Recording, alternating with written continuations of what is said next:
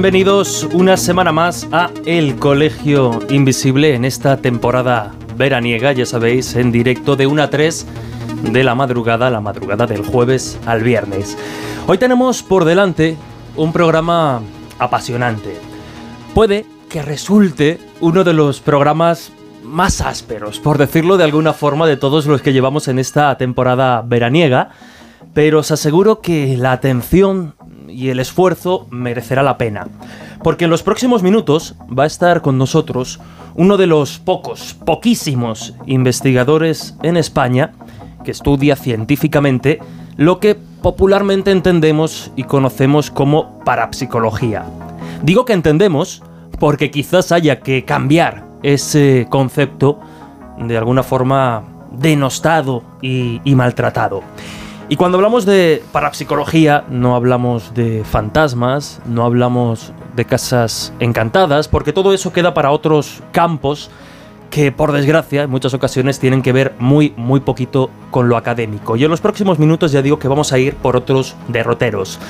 Me parece que no está mal. Llevamos unos cuantos programas en los que, bueno, hemos dado voz a una serie de ideas, a una serie de contenidos que iban por otros derroteros y hoy ya tocaba dar de alguna forma ese golpe en la mesa y llevar todas estas cuestiones que, insisto, semana a semana tratamos en el Colegio Invisible y que también, aunque sea quizá en unos términos diferentes, tienen su hueco en la academia, tienen su hueco en la universidad.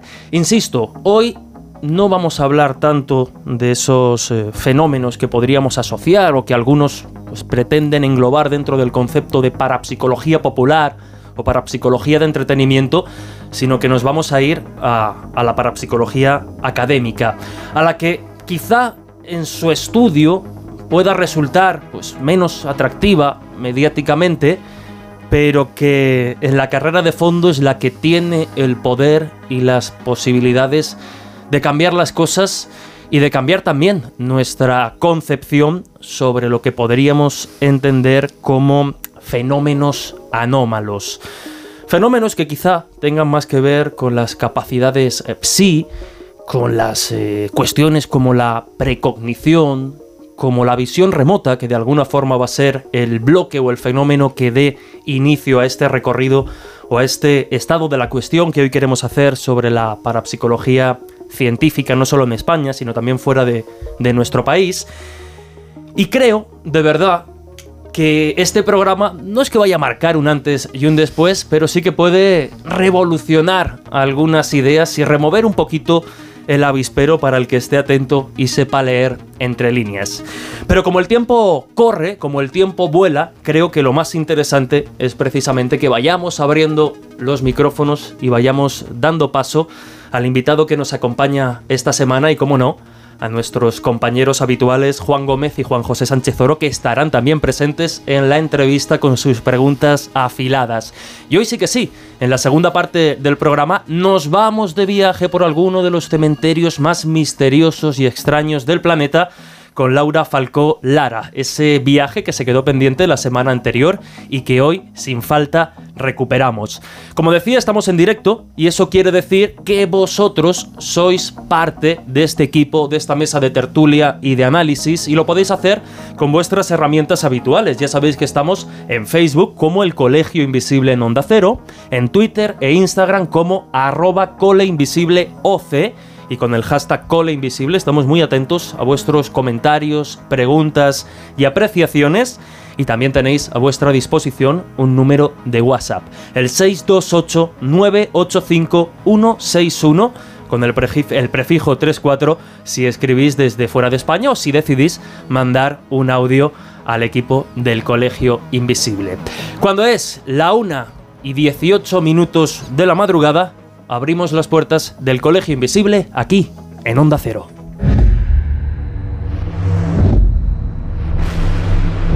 El Colegio Invisible, el periodismo de misterio, ya está aquí, en Onda Cero.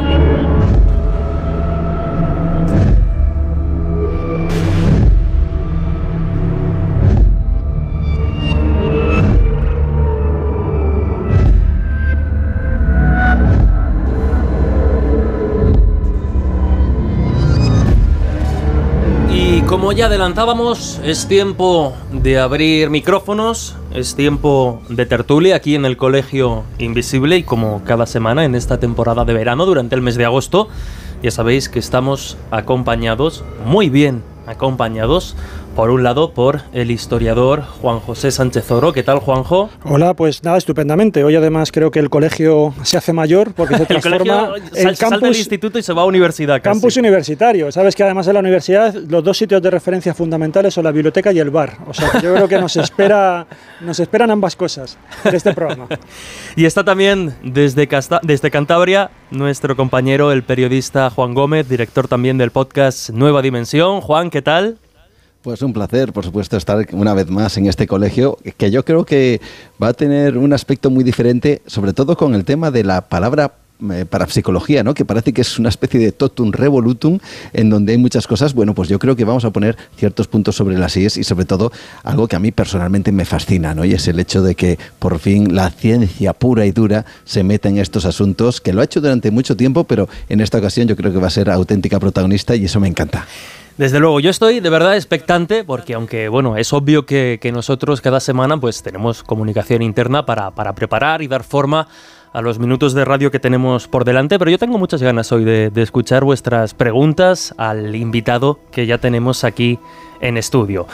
Estuvo con nosotros, de alguna forma fue padrino de esta temporada veraniega del Colegio Invisible, porque yo recuerdo que esta es la tercera temporada que hacemos verano. En la primera ya dedicamos un programa a todo lo que tenía que ver con los sueños eh, premonitorios, con la precognición, y en aquel entonces contamos con dos científicos, dos psicólogos de nivel, y uno de ellos vuelve a estar con nosotros porque creo que hoy tiene mucho que decir. Él es el doctor Alex Escolá, es profesor de Estadística y Metodología de la Universidad Pontificia de Comillas.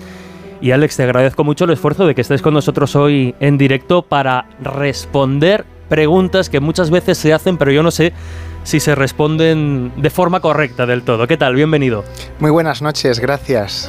La verdad es que muy ilusionado de, poder compartir eh, puntos de vista alternativos, diferentes, pero dentro de este paraguas de la rigurosidad científica, ¿no? Además, un concepto, digamos, yo sigo refiriéndome a parapsicología científica, luego entraremos en cuestiones de, conceptos y, matizaremos, pero parece que en las últimas semanas, incluso en los últimos meses, estamos asistiendo, pues bueno, a determinadas noticias, determinados reportajes, determinados libros que la reivindican y oye, pues también queríamos hacerlo nosotros a nuestro modo aquí en el, en el colegio. Y quizá antes de entrar en terrenos más ásperos, aunque yo creo que interesantes igualmente y que merecen mucho, mucho la pena, uno de tus tantos trabajos, y después podemos ir comentando algunos, porque hay que decir que, y ahora nos lo puedes explicar, Alex, que bueno, tú has publicado en revistas académicas y científicas de, impacto, algo que todo hay que decirlo, no es, no es nada sencillo, pero has ido publicando diferentes trabajos, diferentes eh, investigaciones que podríamos vincular precisamente con estos eh, conceptos de la psicología anomalística. Después veremos exactamente qué es esto, pero quizá uno de los últimos tiene que ver con un concepto con el que queríamos arrancar este, este programa, y es el de la visión remota. Yo lo adelanto de esta forma, tú ahora nos matizas o nos das más contexto y después repasaremos un poco la historia, pero uno de estos últimos trabajos iba precisamente con la intención de replicar los resultados que en su día, ya por la década de los 70, eh, bueno, pues entre otras instituciones, la CIA llegó a desarrollar con la visión remota. Muy rápidamente, háblanos un poquito de este trabajo, dinos qué es esto de, visión remota o, si hay otro concepto para, referirse a, ello y en qué consistía un poco ese, ese trabajo y cuál era también eso, el, el objetivo. Efectivamente, en 1972 la CIA contacta con uno de los físicos de Stanford, Harold Puthoff, y le propone iniciar un programa de investigación sobre visión remota. Y este programa se desarrolló en el SRI americano, que era uno de los institutos de investigación de Stanford, y ahí empezó lo que viene siendo la primera etapa de investigación.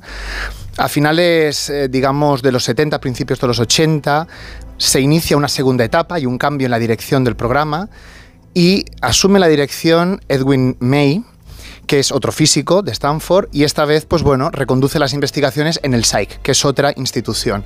La primera etapa fue una etapa muy controvertida a nivel científico, se hicieron publicaciones eh, varias de ellas en, en una de las revistas vacas sagradas de la ciencia como Nature, Hubo un debate bastante acalorado entre, entre los físicos Harold Puzhoff y Russell Tark y los escépticos David Marks y, y Kaman. Entonces, bueno, hubo una serie de defectos que corrigieron en esos experimentos, hubo una serie de problemas estadísticos que Edwin May en la siguiente fase pudo reparar ¿no? y pudo de algún modo volver a empezar todo este trabajo pero con una rigurosidad mayor.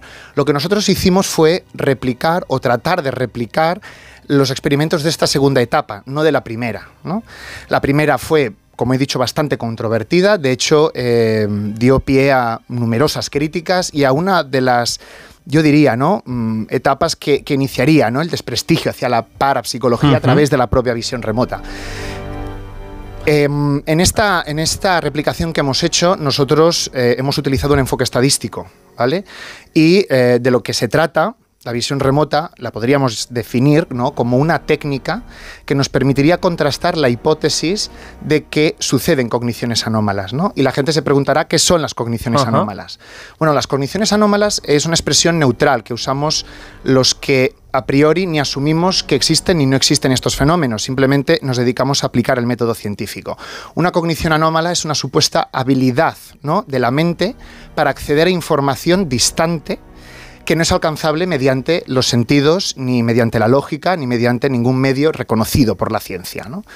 Entonces, esto se realiza en condiciones blindadas y representa que eh, el sujeto tiene que mentalmente visualizar, conectar con un objetivo, una localización y poderla describir, poder elaborar ¿no? Las características formales que coincidirían con esa localización y esto se puede hacer verbalmente o mediante dibujo. ¿no? Entonces nosotros lo que hicimos fue elegir al azar distintas localizaciones en todo el globo, localizaciones que las clasificamos en cuatro tipos de categorías. Eh, bases militares, colegios, hospitales y cementerios. Estos criterios, eh, digo, estas clasificaciones las decidimos de acuerdo a criterios estratégicos, porque no hay que olvidar que cuando la CIA inició esta financiación, estaba interesada en el espionaje militar. Lo que estaba interesada era en la aplicación de la visión remota y no tanto en su validación científica. ¿no? Que luego, precisamente, en 1995, eh, a partir de, una orden ejecutiva, se ordenó desclasificar todos los contenidos y eh, los institutos americanos para la investigación se encargaron de elaborar un informe, un informe evaluativo que sí que se ocupaba del juicio del valor científico. ¿no? Lo que hicimos nosotros fue, a partir de esta selección aleatoria de lugares, pedirle a una serie de sujetos que trataran de conectar ¿no? con esa información, sin ellos saber previamente ¿no? ni qué tipo de lugar era, ni qué tipo de sitio, ni país, sin tener ningún tipo de información, simplemente en condiciones a ciegas, ¿no? tratar de conectar. Y los sujetos tenían que decidir. ¿no? Es decir, además de hacer la descripción, que era una descripción libre, era una descripción, digamos, mm, cualitativa, o la evaluaríamos de una forma cualitativa, eh, cada visor y cada sujeto tenía que tomar una decisión sobre qué tipo de localización ¿no? estaba describiendo, ¿no? a partir de esas características formales del sitio. ¿no? Pero vosotros, les decíais algo concreto, es decir, les dais una localización geográfica o... Claro, había unas instrucciones normativizadas, o sea, donde hay un experimento, hay un protocolo experimental entonces, a partir de estas instrucciones, que consistían, pues bueno, siguiendo la lógica de los experimentos del PSYCH, en, bueno, solicitarle al sujeto que tratara, ¿no?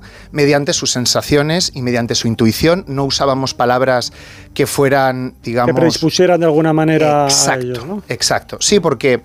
Eh, se sabe, ¿no? Hay, hay, ciertas evidencias estadísticas que informan de que los sujetos que son creyentes en todo esto obtienen más aciertos ¿no? que los que no son creyentes. Esto se puede explicar de varias formas. Hay una explicación estadística mm, que, se trataría de, un error ¿no? en el patrón de las respuestas. Pero también queda la pregunta de, si esta tendencia podría significar algo más o no. Entonces, con el objetivo de controlar, porque cuando se hace un experimento y se, y se procura realizar de forma rigurosa, eh, cuanto más control ejerzamos, mejor y en este caso el control era pues evitar, ¿no? evitar influenciar sobre, sobre la persona y por eso utilizábamos palabras como sensaciones, intuición, mm, palabras no relacionadas con la parapsicología propiamente ni con la visión remota. ¿no? Sí que se le invitaba al sujeto, también se le daba la instrucción de que tratara de eh, escucharse a sí mismo, o sea, dirigir la atención ¿no? hacia sí mismo, con el propósito de reconocer sensaciones y que utilizara esas sensaciones ¿no? también para... Eh, tratar de elaborar una representación, una visión remota, ¿no? Mejor del target, ¿no? de ese objetivo que tenía que acertar. Entonces, eh, efectivamente sí, teníamos un protocolo bastante estructurado. Por, ejemplo, yo recuerdo que en algunos de los, de los informes que utilizaban en, en, este tipo de proyecto, a veces les daban solamente eh, latitud y longitud, le daban coordenadas geográficas. Sí. En otros sí que eran más específicos, incluso a veces les podían, recuerdo algunos ya un poco más extravagantes, que incluso les hacían viajar en el tiempo. Eh, hay algunas pruebas incluso en Marte y tal, que bueno, son Luego, luego veremos porque Juan nos, dará, nos dará más datos. Vosotros no llegabais, o sea, el nivel en el cual vosotros enfocabais, digamos, la atención de estos sujetos experimentales, ¿en qué línea? Por ejemplo, ¿puedes decirnos alguna instrucción más o menos concreta de, lo que le podíais plantear al sujeto? Bueno, eh, el... O no quieres revelarlo por si seguís luego los, con, los, con los experimentos para no condicionar a nuevos sujetos que, que, vengan. Bueno, que, continuaremos y que estamos continuando, eh, eso sí lo puedo decir. Sí. Eh, Primero, hay que recordar que el mismo Uri Geller participó de los experimentos de visión remota en los años 70, en esta primera etapa donde Harold Puthoff y Russell Targ gestionaban ¿no? el programa de investigación.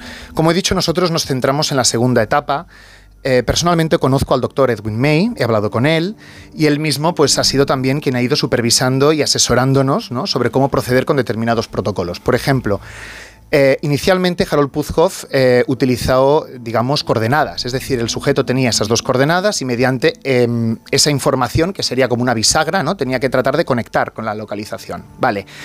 Pero Edwin May también trabajó con fotografías, ¿no? Entonces quiso comparar si realmente eh, había algún cambio ¿no? entre el número de aciertos de cuando se utilizan coordenadas a cuando se utilizan fotografías. Y lo que obtuvo estadísticamente fue que cuando se trabaja con fotografías, ¿no? hay un número superior ¿no? de aciertos. Cabe destacar un detalle importante y es que eh, los experimentos iniciales de la visión remota consistían en diseños interjueces. Esto quiere decir que cuando el participante elaboraba la representación ¿no? de lo que sería la propia localización, había alguien externo encargado de juzgar, juzgar un grado de ajuste. ¿Entre qué? Entre lo que ha dibujado, lo que ha descrito verbalmente el participante y las características formales de la localización. Entonces, mediante una escala, ¿no? Tenía pues del 0 al 5 valorar, ¿no? ese grado de ajuste. Esto representaba, digamos, eh, una ventaja en aquella época, pero eh, metodológicamente sabemos que en realidad se trata de una desventaja, ¿no? Porque cuando se trabaja con jueces externos hay que primero entrenar a esos jueces, enseñarles o aportarles unos criterios y unos criterios homogéneos, porque lo ideal es que no solo lo evalúe un juez, sino que sean varios y que las decisiones que toman esos jueces coincidan. Entonces, como armar un experimento en estas condiciones es complicadísimo, nosotros lo que hicimos fue optar por diseños de respuesta forzada y por eso era el propio participante quien tenía tenía que tomar una decisión, ¿no? en, lugar de, que fuera este juez externo quien valorara un grado de ajuste. Con lo cual nosotros trabajábamos con respuestas dicotómicas, o se acertaba o no se acertaba. ¿no? Por lo tanto, eso también implicaba pues, bueno, una serie de condiciones en el cálculo de, las probabilidades. Em, la cuestión es que, tomando como referencia coordenadas versus fotografías, lo que nosotros hemos encontrado es que hemos replicado lo que Edwin May obtuvo en su momento. Efectivamente, cuando se trabaja con fotografías, parece ser que los aciertos mejoran. Eh, ¿Por qué mejoran? Es algo que no sabemos o no podemos saber, al menos a priori, con el experimento que hemos hecho. ¿Por qué? Pues porque eh, las condiciones máximas y puras de control pocas veces ¿no? se dan y cuando se dan, incluso aún así hay limitaciones, ¿de acuerdo? Y eh, la idea es seguir trabajando en esta línea, ¿no? Seguir comprobando qué, aspectos, qué variables ¿no? podrían interferir y podrían explicar el por qué cuando se trabaja con fotografías hay un aumento en estos aciertos. Y añadir otro detalle, que, que no es un detalle menor, es que nosotros eh, medimos lo que se entiende o lo que se denomina como inteligencia emocional, ¿vale? La inteligencia emocional no es un tipo de inteligencia per se, ¿de acuerdo? Eh, es una habilidad aprendida en la gestión que hace un individuo sobre las emociones que percibe, ¿no? Emociones que percibe las propias y de, las de los demás, ¿no? Entonces, si realmente entendemos que una cognición anómala, ¿no?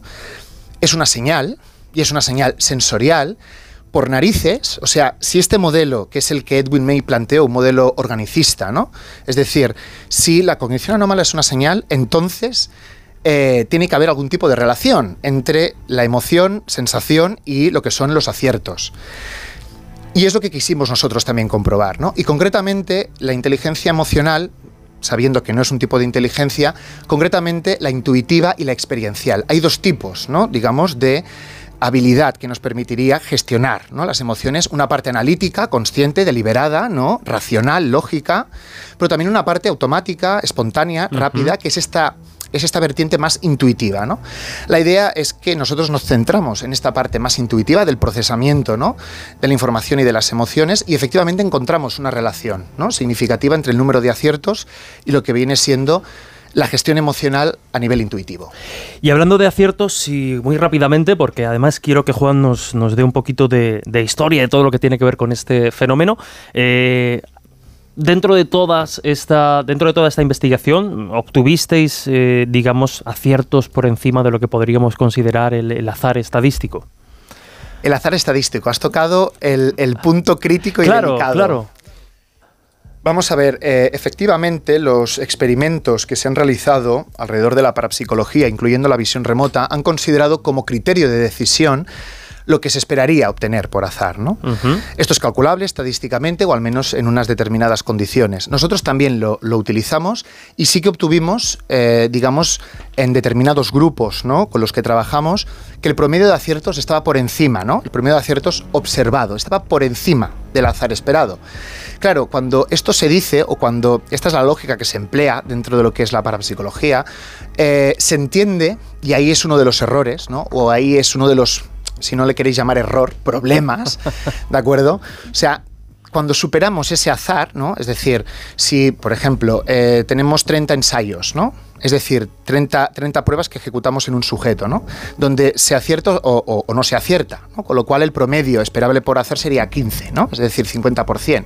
Entonces, si ese sujeto obtiene una puntuación de 20, esa diferencia, que va a ser estadísticamente significativa, los parapsicólogos la interpretan, la entienden como una prueba a favor de la existencia y de la ocurrencia de las condiciones anómalas. Y por eso he dicho antes que esto es uno de los primeros errores y uno de los primeros ¿no? eh, aspectos a a tener en cuenta, ¿no? O sea, la señal de alarma se activaría en este punto, porque no necesariamente tiene que estar ocurriendo una cognición anómala cuando se supera el azar, ¿no? Uh -huh. La cuestión es que por gracia o desgracia eh, no tenemos muchas otras alternativas, los propios parapsicólogos no ofrecen alternativas tampoco, y por lo tanto, como esto, digamos, fue el criterio central de los experimentos del PSYCH, pues también nosotros lo, lo utilizamos. Uh -huh. Y sí, obtuvimos resultados significativos. Y aquí es donde viene pues, este punto crítico, ¿no?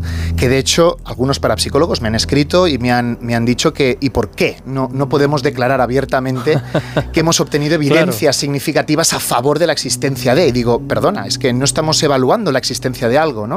O sea, estamos midiendo un objeto, midiéndolo con un umbral que según ¿no? lo que el azar determine y por lo tanto no tendríamos ninguna garantía de que estuviéramos detectando lo que nos proponemos detectar, el fenómeno que realmente queremos medir. ¿De acuerdo? Y bueno, yo una pregunta te quería hacer. Eh, a la hora de seleccionar los sujetos, ¿seguís algún tipo de pauta, los sujetos experimentales? Porque sabes que bueno, también esto ha habido mucha historia de, de, elegir gente que tenga, pues por ejemplo, que sea creyente en lo paranormal o no sea creyente en lo paranormal, que tenga un determinado perfil emocional o no. Eh, no sé, ¿habéis seguido algún tipo de, de pauta especial a la hora de, de hacer esa, de escoger la muestra? La muestra, cuando, cuando elegíamos a, a una persona, es más, yo creo que la persona nos elegía a nosotros, si me permitís. Lo digo porque, mira, los de Stanford, yo recuerdo, aunque no es muy conocido, que parte de los objetos experimentales que utilizaron Puthoff y, y Targ, muchos de ellos venían de Dianética, de la cienciología, uh -huh. porque en aquel momento estaba muy en auge cienciología, y entonces, de hecho, yo creo que es no sé si Stark, me parece que llegó a estar, llegó, llegó, a alcanzar, uno de los dos, no recuerdo quién, estuvo muchos grados dentro de, de cienciología y publicó en, en, la revista de cienciología. Por eso digo que ahí sí que fueron, porque ellos pensaban que era una especie de caladero bastante interesante, puesto que también como Dianética te prometía también determinado desarrollo mental, pues dijeron, bueno, pues vamos a utilizar estos sujetos que a lo mejor nos dan mejores eh, puntuaciones ¿no? en las pruebas. En vuestro caso, eh, ¿Cómo lo, ¿Cómo lo, hicisteis? Bueno, matizar, si me permites, eh, en los experimentos de esta primera etapa con, con Puzhoff y Tark, eh, los primeros participantes fueron los propios agentes de la CIA jubilados. Es decir, eh, Pat Price es, un ejemplo. ¿eh? Era un policía jubilado y por lo tanto eran perfiles peculiares y cumplían con unas características muy concretas y en eso sí que, sí que estoy de acuerdo. Nosotros no buscábamos perfiles tan, tan exclusivos, nosotros utilizábamos, digamos, como criterio el que viene siendo el de la población general, mayores de edad, que no tengan antecedentes psiquiátricos, que no padezcan ninguna, ninguna condición que les impida ¿no? ejecutar el experimento y que posean suficiente, digamos, deliberación como para aceptar voluntariamente colaborar con nosotros. A partir de ahí, pero no se, no se autocalificaban como psíquicos ni... Ahí voy, ah, ahí voy. Sí, claro, porque nosotros con tal, precisamente, no de controlar, pero al menos de, de medir y de relacionar, ¿no? Eh, en qué grado ¿no? el, hecho de tener una actitud favorable hacia lo que son eh, las cogniciones anómalas podía afectar o no a los aciertos, sí que registramos eh, con una escala de diferencial semántico. Esto viene siendo pues, bueno, como una, una escala en la en el que el sujeto tiene como distintas posiciones o niveles. ¿no? A medida que avanza un nivel, pues se acerca más, digamos, a la actitud favorable con respecto al objeto que estamos evaluando. En este caso, el psiquismo, las habilidades psíquicas. claro, hay que recordar que, por ejemplo, eh, habilidad psíquica ya no es un término neutral como tal, ¿no? Entonces, eh, pero claro, el, sujeto, el participante, no conoce que es una cognición anómala, porque eso es un término bastante, digamos, hmm. que tiene uso en la, en la academia, ¿no? Pero fuera de ella, no. Entonces, eh, sí, que, sí que evaluábamos con esta escala que digo esa actitud. Y sí que esta, esta escala nos permitió diferenciar dos grupos, es decir, las personas que tenían actitudes favorables ¿no? hacia las habilidades psíquicas y las personas que no.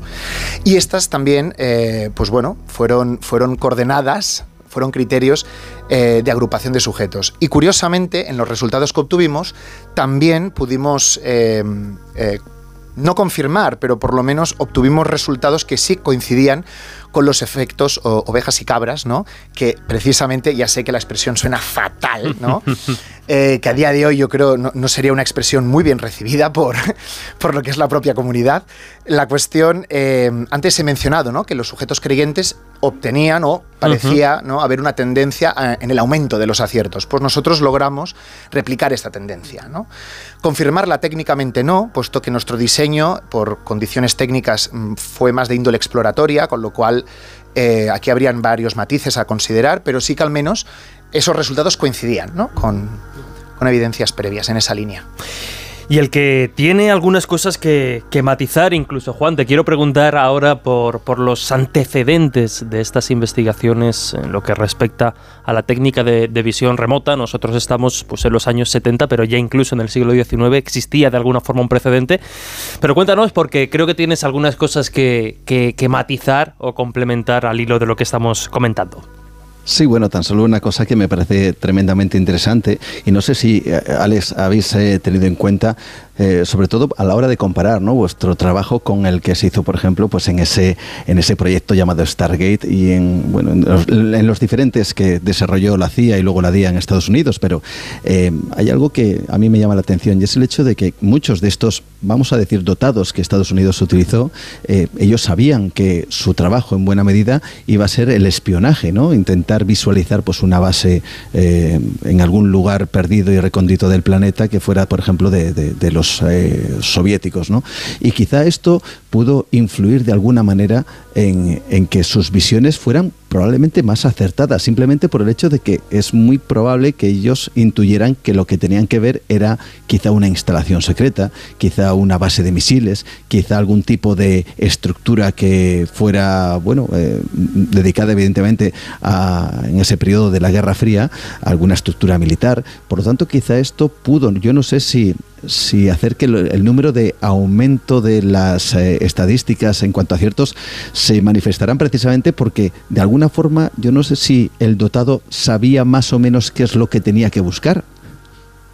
Efectivamente, una de las, una de las críticas, ¿no? Eh, como he dicho, esto generó controversias y hubo reacciones. Una de las primeras reacciones aparte de unos errores técnicos y de procedimiento estadístico, fue que si los sujetos que utilizaban ¿no? en los experimentos tenían un entrenamiento previo militar, pues obviamente tenían ¿no? nociones de cómo es o se diseña y qué características formales, ¿no?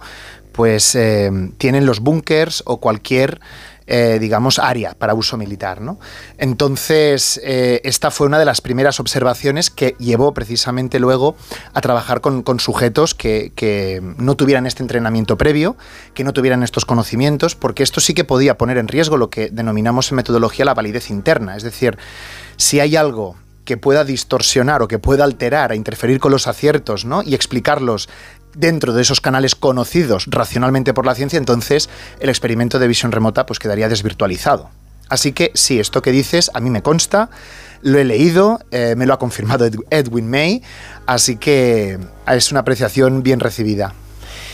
Y Juan, como decía, mm, antes incluso de estos experimentos, antes incluso de, del proyecto Stargate, ya en el siglo XIX, cuando quizá asistimos, si no a los orígenes propiamente dichos de la parapsicología, eh, como ciencia, o al menos como intento de ciencia, aunque luego fracasó en manos de, de de alguna forma, pero ya se manejaban estos conceptos precisamente en el XIX, pues con todo el auge del espiritismo y con todo el interés que, provocaba eh, los poderes, la investigación de los poderes de la mente.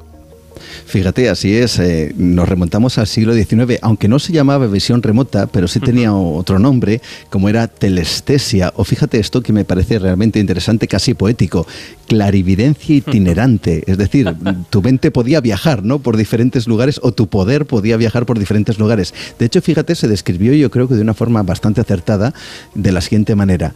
Esta eh, telestesia sería ver objetos remotos u ocultos con clarividencia con el ojo interior mayor, o en un supuesto viaje fuera del cuerpo, ¿no? Un estudio que además, fíjate, al igual que ahora mismo Alex eh, está realizando esa labor eh, metódica y científica, también en el siglo XIX hubo eh, auténticos expertos como por ejemplo Michael Faraday, como Alfred Russell Wallace, como naturalistas que participaron y también como científicos de primer orden precisamente para intentar averiguar si realmente se podía realizar ese tipo de prodigios con la mente, ¿no? Incluso, fíjate, ya en los años 30, un hombre llamado Joseph Van Rijn, pues expandió ese estudio eh, incluso a, el terreno, vamos a decir que el desempeño paranormal a poblaciones incluso más grandes, porque antes, eh, anteriormente, pues esos estudios del siglo XIX se hacían con, poquitos sujetos, ¿no?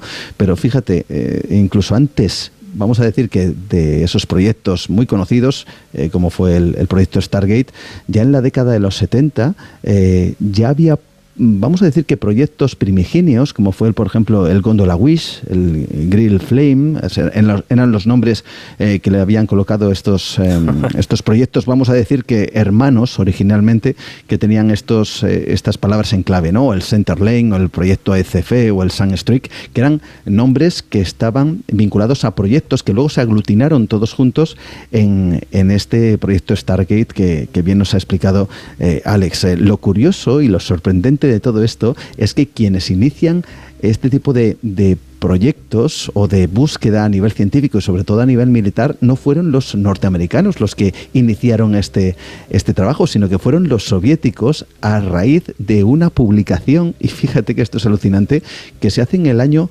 1960, una publicación que hace una revista francesa titulada o llamada Ciencia y Vida, en donde explica un extraño experimento, algo que han hecho supuestamente los norteamericanos y digo supuestamente porque no se sabe si efectivamente este experimento se llegó a realizar o no, pero el caso es que eh, esta revista lo publicó y llamó mucho la atención a las autoridades soviéticas. Decía, además en su portada, que un, submarino había conseguido enviar, eh, o una persona que estaba en el interior de un submarino había conseguido comunicarse telepáticamente con una base militar en Maryland y, que había conseguido de alguna forma eh, enviar un mensaje desde una persona en ese submarino a miles de kilómetros a otra persona que estaba en esa base militar de, Maryland y decía que había habido una exactitud aproximadamente del 70% de aciertos, ¿no? Bueno, pues fíjate bien porque esta noticia llega a las autoridades soviéticas.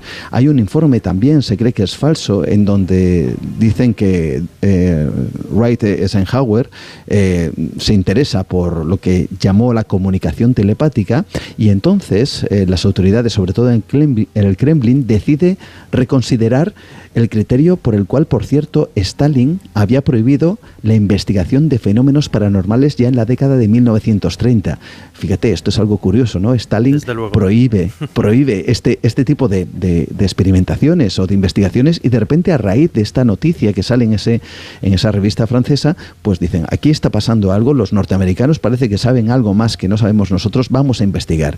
Y fíjate que lo que investigan es algo muy curioso, porque lo primero que realizan los eh, norteamericanos eh, perdón, los soviéticos, es utilizar ese poder psíquico para curar para intentar averiguar si un médico con su propio poder mental conseguiría, por ejemplo, eliminar los efectos que produjeron una enfermedad. Así que se hizo un, estudio en donde se utilizaron a 3.000 pacientes que fueron sometidos a los efectos de la dioxina, que es un compuesto del agente naranja y que además bueno, pues afecta al sistema inmunológico humano. ¿no? Bueno, pues lo que hacían era algo realmente curioso. Eh, colocaban al paciente que tenía esa inmunodepresión eh, debido a, esta, este componente, a la dioxina, y colocaban a un médico enfrente, además les eh, situaban alrededor una serie de espejos cóncavos que decían que eran capaces de canalizar mucho más esa energía psíquica, y el médico se concentraba, fíjate, para transmitir esa energía psíquica al paciente, al paciente al tiempo que se vamos a decir, se intentaba conectar de modo más empático para intentar notar el mismo el dolor o las afecciones que pudiera tener el propio paciente y así, con esa energía psíquica, llegar a intentar curarle. Incluso dicen que la ambición de los científicos soviéticos era tan grande que pretendían incluso curar problemas de corazón. ¿no?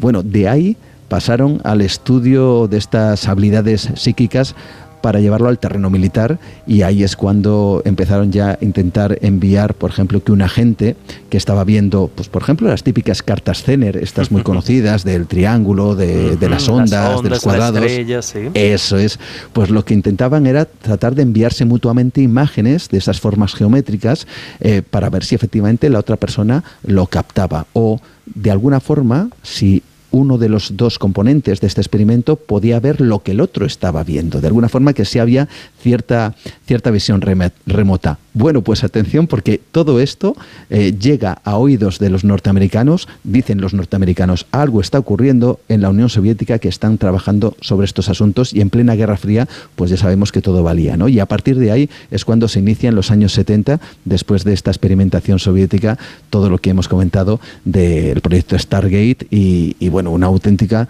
historia fascinante que, que, por cierto es cierto se desclasifica en el año 1900, bueno, se, se finaliza en el año 1995 y también hay que decir que, eh, bueno, aparentemente los resultados no fueron suficientemente importantes como para que los servicios de inteligencia utilizaran algunas de esas visiones remotas que, algunos de esos dotados, que así les llamaban en este proyecto, pues parecía que, tenían o que podían manifestar. ¿no? En cualquier caso, sí hubo controversia porque hubo varios jueces, dos de ellos en concreto, que, bueno, uno decía que efectivamente las estadísticas, antes que hablaba de Alex de estadísticas, pues una, una de esas estadísticas marcaba que sí había unos, eh, una gran cantidad de aciertos bastante considerable, mientras que el otro lo ponía en entredicho. Fíjate que antes de, finalizar este proyecto en el año 95, deciden crear como una especie de mm, bueno de jurado de jueces independientes pero esto nunca se, se llegó a realizar por lo tanto no sabemos qué hubiera ocurrido en caso de que se hubieran analizado con mucho más ahínco todos esos datos por parte de esos jueces independientes quizá con esas características que he comentado antes Alex ¿no? por lo tanto estamos bueno ante algo que sigue siendo bueno, cierto misterio, porque en el fondo eh, el cerebro es uno de esos grandes enigmas que, existen en nuestro mundo. Y luego podríamos hablar, por supuesto, de, los dotados y de uno en concreto que tiene una historia alucinante. Alex, ¿querías comentar algo?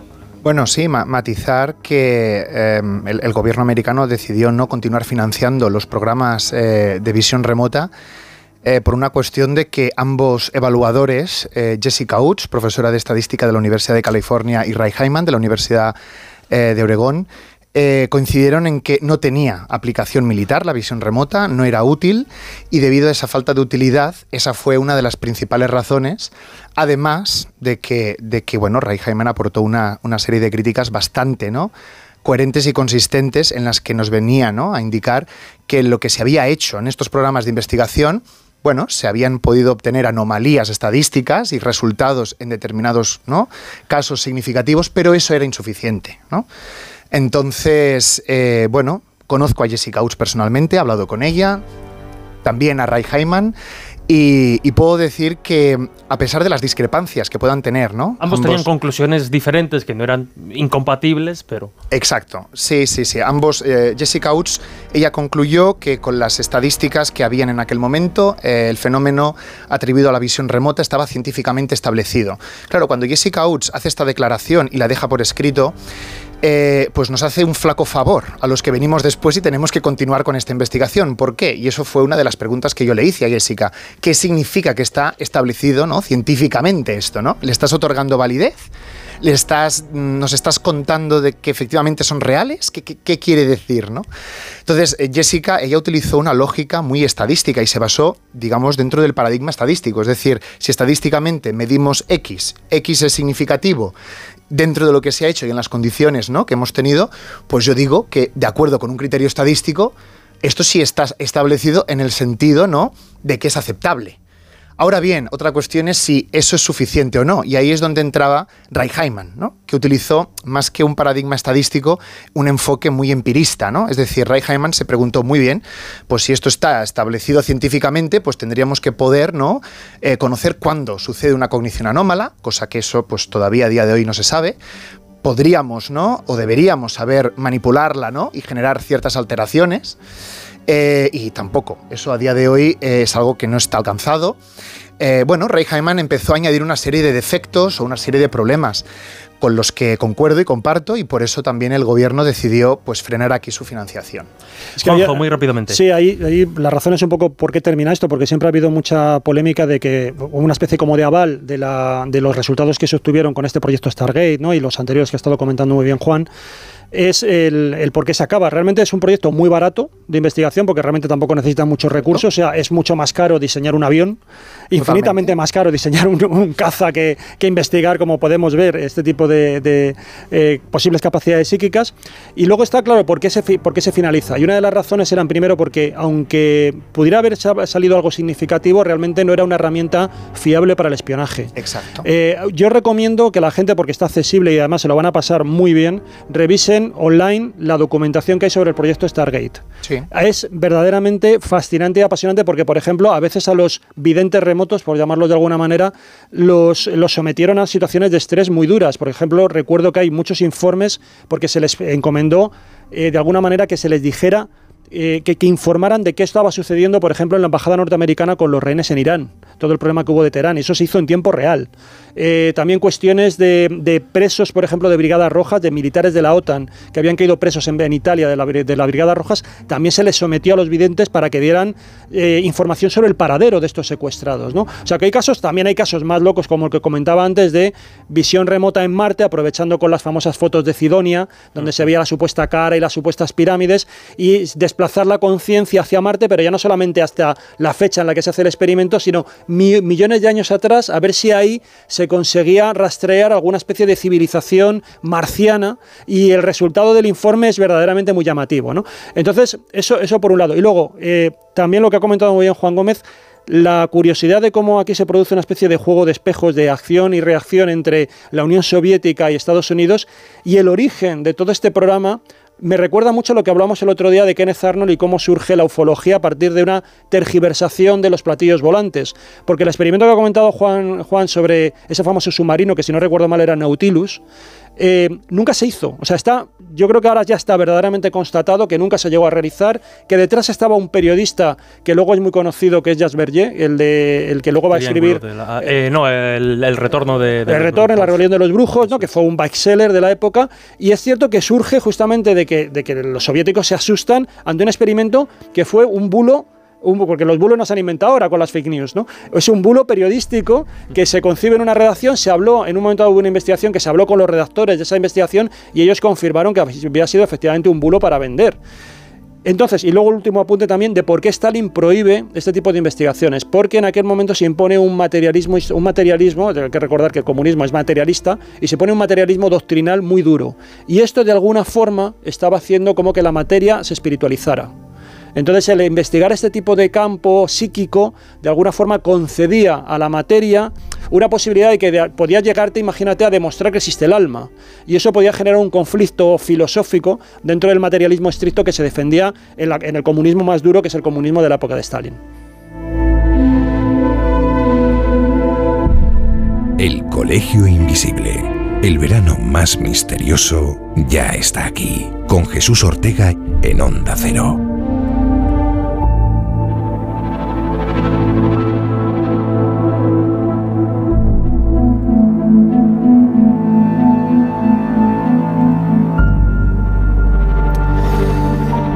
Y analizando toda esta técnica de la visión remota, hablando de la cognición anómala, lo decíamos al principio, no deja de salir constantemente, casi por inercia, Alex, la palabra, la palabra parapsicología. Y claro, yo creo que es interesante, aunque demos por hecho y popularmente se asocie a según qué cuestiones, quizás sea momento, quizás sea momento de explicar o que nos cuentes qué es la parapsicología y después iremos entrando en detalles de si realmente podemos considerarlo una ciencia en base a según qué sistemas es considerada ciencia o no. Pero vayamos, la pregunta del millón, ¿qué es esto de la parapsicología? Bueno, lo primero que te tengo que decir es que yo, como, como Alex y personalmente, no lo tengo claro. Lo que sí puedo responder es lo que, lo que determina la organización que suponemos que es la más eh, prominente eh, investigadora de la parapsicología, la Parapsychological Association, ¿no? la PA. ¿no? La PA, eh, a través de Rao y Palmer, definen esta supuesta disciplina como el estudio de los comportamientos anómalos que permanecen junto a o al margen de los canales ¿no? lógico-sensoriales reconocidos y aceptados ¿no? por la ciencia. Esta es una, digamos, a nivel parasafreado, ¿no? sobre lo que sería la definición de parapsicología. Una definición que nos da bastantes problemas, bastantes problemas. Si quieres, los comento y voy puntualizando. Venga, le doy. Eh, vamos a ver, eh, desde mi sentido común, ¿no? Eh, en el momento en que analizamos comportamientos, ¿no? Y en este caso, pues bueno, dentro de lo que son organismos vivos, Em, el comportamiento o sucede o no sucede en la realidad. Es decir, no hay un estado intermedio dentro de una realidad general objetiva. Obviamente, si nos vamos a unos niveles cuánticos, eso sería otra historia. Creo que no es vinculable. Por lo tanto, eh, las expresiones de junto a o al margen de ya son expresiones confusas, ¿no? Porque en qué estado se queda el comportamiento en ese junto a o al margen de. O sea, eso ya es problemático, ¿vale? Pero no es el problema principal de la definición. Uno de los defectos, para mí peores, es que, claro, eh, se trata de una definición eh, antagonista al objeto. Es decir, eh, la, la, PA define qué es parapsicología a partir de lo que no es. ¿Vale? Por ejemplo, vamos a poner como ejemplo eh, la medición y la evaluación de la alegría, comportamientos alegres. ¿no? Imaginémonos que queremos evaluar comportamientos alegres y para hacerlo, en lugar de tomar en consideración las características ¿no? que definen el comportamiento alegre, ¿no? esos indicadores, ¿no? pues consideramos la no tristeza. Asumimos que la no tristeza, la ausencia de tristeza, nos tiene que llevar o nos tiene que conducir a un comportamiento alegre. Claro, el definir un objeto desde lo que no es, es muy problemático. Es muy problemático porque no nos permite identificar o demarcar cuáles son sus características. Y por lo tanto decir que un comportamiento anómalo simplemente no se ajusta a lo que la ciencia dice, a nivel lógico, a nivel sensorial, ¿no? Pues es como decir, evaluamos alegría desde la no tristeza. Claro, ¿qué, qué representa? ¿Qué problema tiene esto además? Bueno, el comportamiento no triste no es que sea digamos, excluyente de la, de la tristeza, ¿no? Es decir, em, perdón, de la alegría.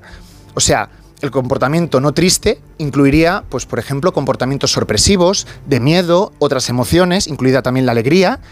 Pero la pregunta es, si hay tanto solapamiento, si hay tanta no exclusión ¿no? entre estas emociones, ¿cómo sabemos realmente que estamos midiendo e identificando la alegría? ¿no?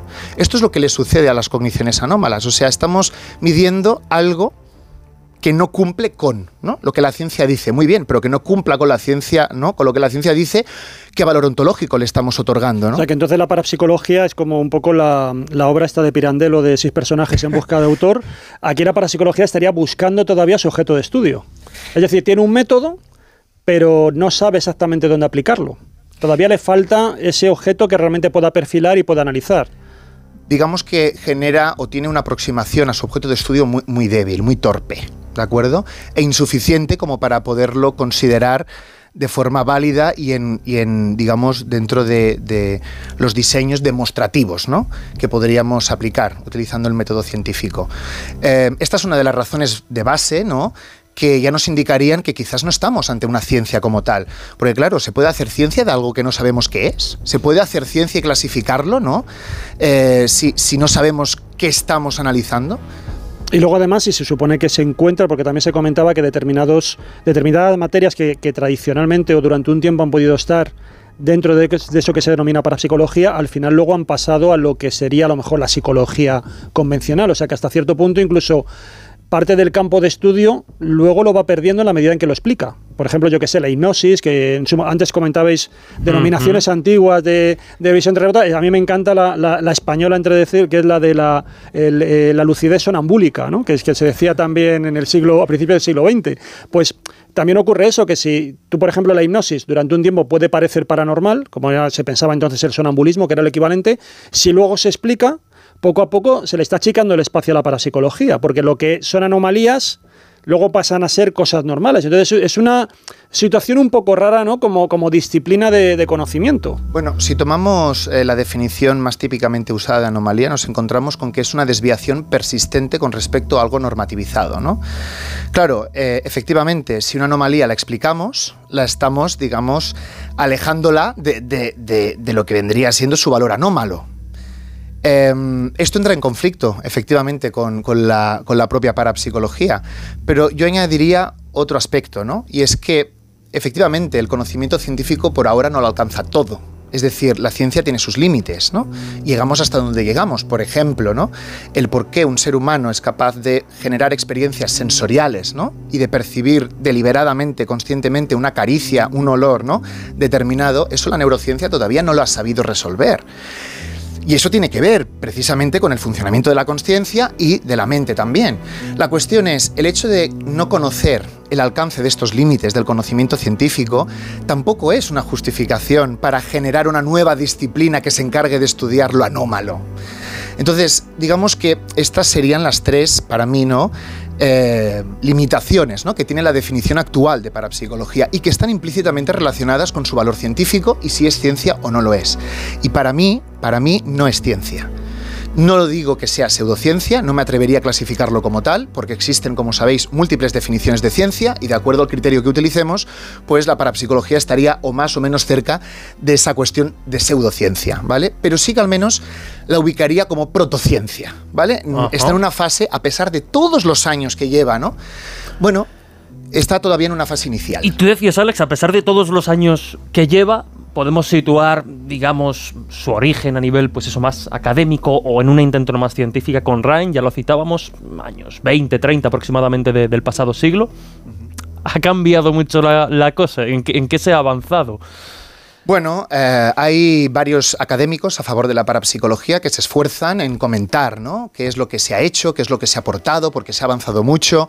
En términos exclusivamente científicos, siento decir que no se ha avanzado, siento decir que la narrativa no ha cambiado, que no hay nada nuevo, que el parapsicólogo aporte ¿no? a partir de, de, lo que es la historia de Ryan, más allá de nuevos protocolos, nuevas tecnologías, nuevos uh -huh. métodos de control, que en ese sentido sí que habría que reconocer una cierta evolución, pero una cierta evolución en cómo se construye el diseño ¿no? de una investigación. Sí no tiene por qué estar eh, correlacionado o indicarnos que haya una evolución de acuerdo a los resultados ¿no? de las propias investigaciones.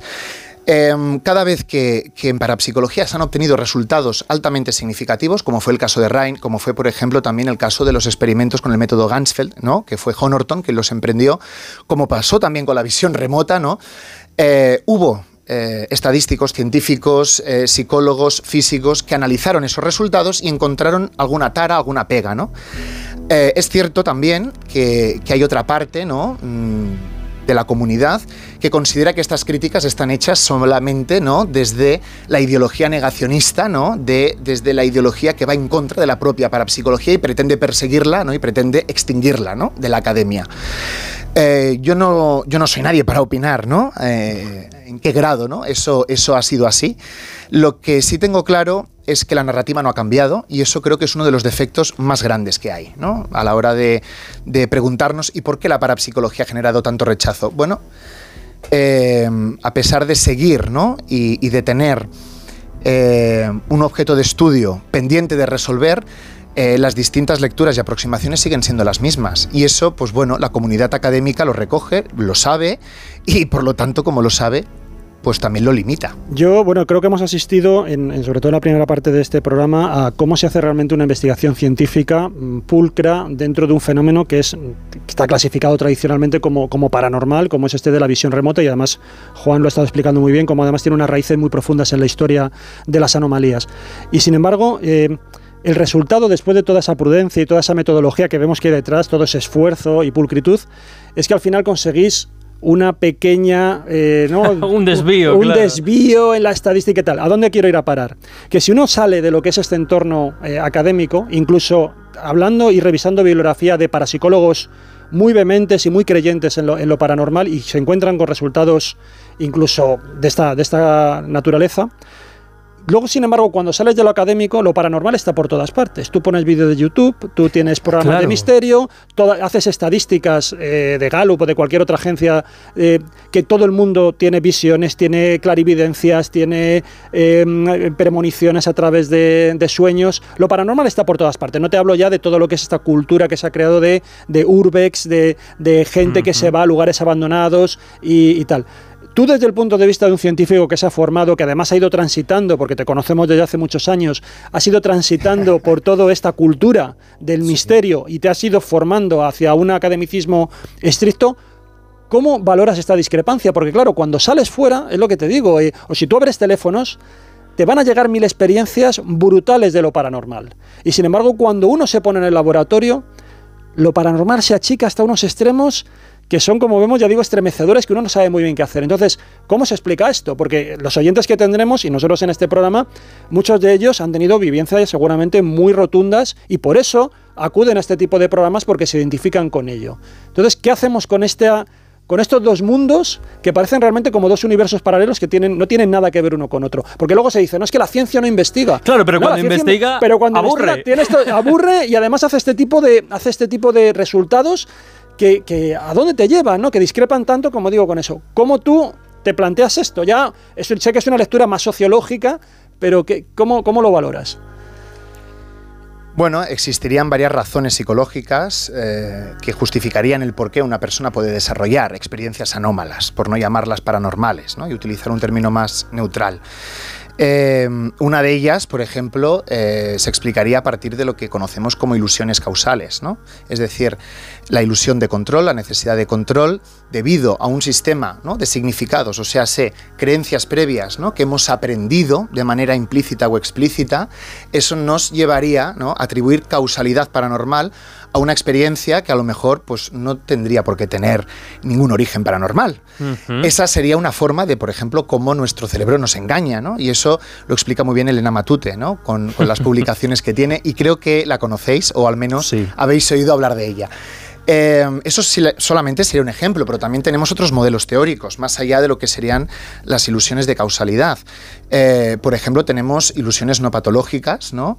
Eh, como por ejemplo la pareidolia. ¿No? La pareidolia, precisamente, eh, cuando un estímulo de nuestro entorno tiene digamos, características formales poco claras, poco definidas, eh, la mente, el cerebro, lo que la tendencia que aplica es a completar, ¿no? A definir lo que no está definido, ¿no? Formalmente. Y ahí es cuando se termina viendo algo que en realidad pues no tiene por qué estar. Esto es cuando miras a las nubes y ves formas de nubes, ¿no? Que o cuando, o cuando miras al cemento, ahora que estamos en agosto y se cumple el aniversario de las caras de Belmez y, ves rostros, ¿no?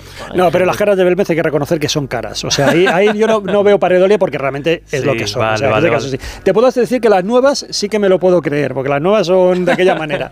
Pero las, las antiguas, yo sí que creo que no, que está, porque además creo que sí que Hay una, sí, bueno, solamente, sí, es eso. solamente aclarar que, que, bueno, estos son ejemplos. Luego también eh, me gustaría añadir dos cosas. Por un lado, eh, has mencionado estos grupos ¿no? de Urbex, la cultura del misterio.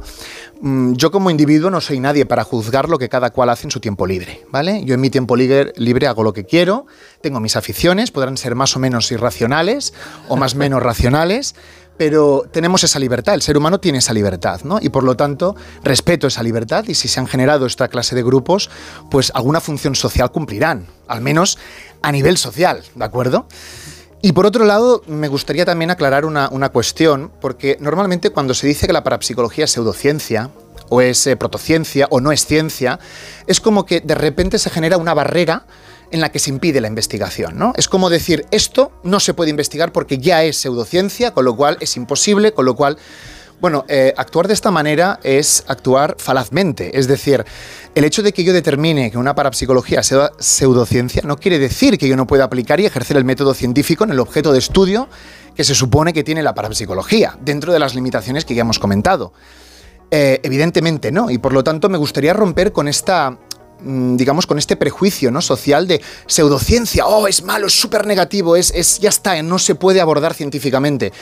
Hay, de hecho, eh, muchos investigadores que estudian las creencias pseudocientíficas y el impacto que tienen en la vida de las personas. Pero permíteme rápidamente, Alex, porque además le quiero dar paso a Juan, pero ya que me lo ponías un poco en bandeja, claro, eh, estamos muy acostumbrados y de hecho se utiliza muchas veces como argumento en este tipo de programas o en este nicho ¿no? de, de, comunicación que es el periodismo de misterio, se recurre muchas veces, por ejemplo, a la, a la, a la categoría o a, la, o a la sistematización que hace la UNESCO, ese código 6110, ¿no? que nos habla de parapsicología como, como ciencia, que muchas veces se esgrime como casi como argumento de, de autoridad.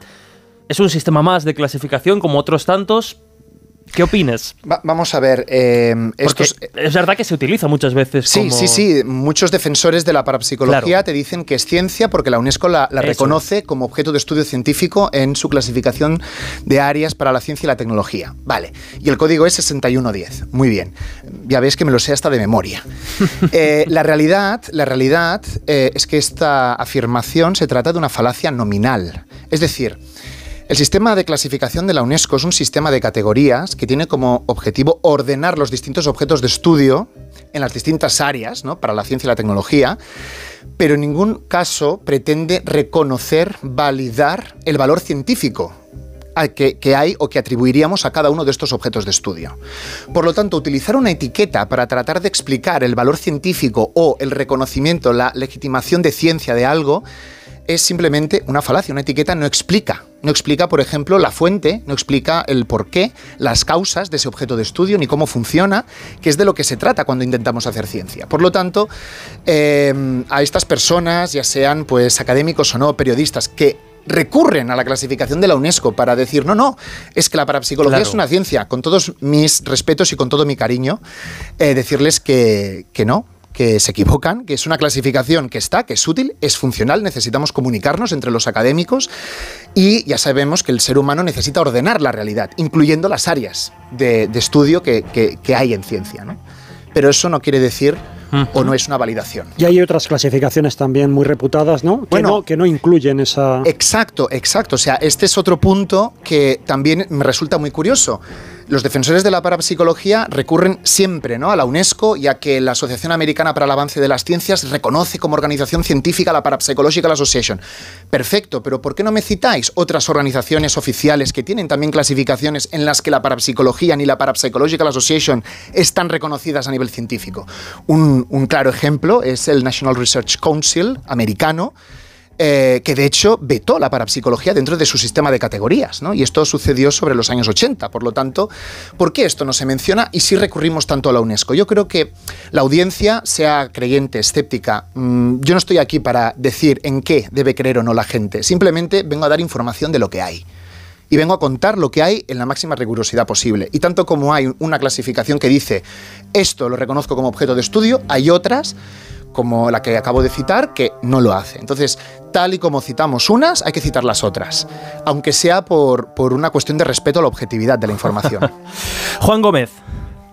Pues eh, la verdad es que, bueno, quizá yo lo veo desde un punto de vista, no sé si, si más ingenuo, no lo sé, pero fíjate, yo eh, no estoy del todo de acuerdo con que esto de que la, la, parapsicología es una protociencia o una pseudociencia. Creo que eh, en el momento en el que personas como tú, Alex, utiliza el método científico y de la manera más rigurosa posible, ya está haciendo ciencia sobre algo para intentar averiguar eh, bueno, cuál es el origen de aquello que se supone que puede ocurrir, como puede ser esa visión remota o esos, esa serie de, de, de habilidades eh, mentales extraordinarias. ¿no? Pero fíjate, es curioso porque tenemos un ámbito científico que parece que nadie pone en duda y, que tiene más o menos las mismas similitudes, vamos a decir que salvando las distancias, evidentemente, en lo que es en lo que está claro, ¿no? Por ejemplo, en la física teórica nadie discute que eso es ciencia. La física teórica, todo el mundo afirma que Uy, hemos, hemos perdido, hemos perdido a, Juan. Mientras lo recuperamos, puede ser interesante, Alex. Claro, el hecho, yo creo que un poco en la línea de lo que nos, eh, comentaba Juan, el estudio o la aplicación del método científico a una materia o un objeto de estudio lo convierte de alguna forma en, ciencia, digamos. No sé si iba muy bien, ahora que nos matice Juan cuando, cuando lo recupere, pero no sé si va por ahí un poco esa, ese, ese matiz. Bien, eh Debo decir que cuando, que cuando leo, escucho ¿no? Eh, la definición de ciencia que emplean los parapsicólogos académicos, digamos que se podría resumir como, como diría ¿no? McGigan, ¿no? es decir, consideramos ciencia todo conocimiento que se ha obtenido mediante el uso reproducible del método científico. ¿no? Claro, esta definición de ciencia eh, es particular, tiene sus limitaciones, porque sí, nos está contando cómo hacer ciencia mediante el uso del método científico, pero realmente no nos está explicando semánticamente cuáles son las propiedades, ¿no? que el conocimiento producido con ese método científico, ¿no? debe cumplir para que efectivamente lo podamos considerar ciencia, ¿no? Y ahí es donde entrarían criterios epistémicos, criterios de ontología, bueno, y sería un amplio campo que podríais generar varios programas de ellos si os lo propusierais. El método científico como método yo lo puedo aplicar a lo que yo quiera, ¿de acuerdo? Yo puedo ir a los bosques y aplicar el método científico para saber si existen o no los gnomos, ¿vale? Eh, ¿Convierte el estudio científico de los gnomos en algo realmente válido a nivel científico? La nomología. La, nomología. Bueno, eh, yo no lo tengo claro. Yo no te diría, yo no te diría un no absoluto. Eh, los absolutos fuera de las matemáticas, en matemáticas ya, ya, ya, nos dan problemas, pues fuera de las matemáticas aún más. no, no me atrevería, pero sí que es verdad o sí que, al menos racionalmente, podríamos considerar que necesitamos algo más que el propio método científico, ¿vale? El método es la clave, puede ser la base, yo eso no lo voy a negar.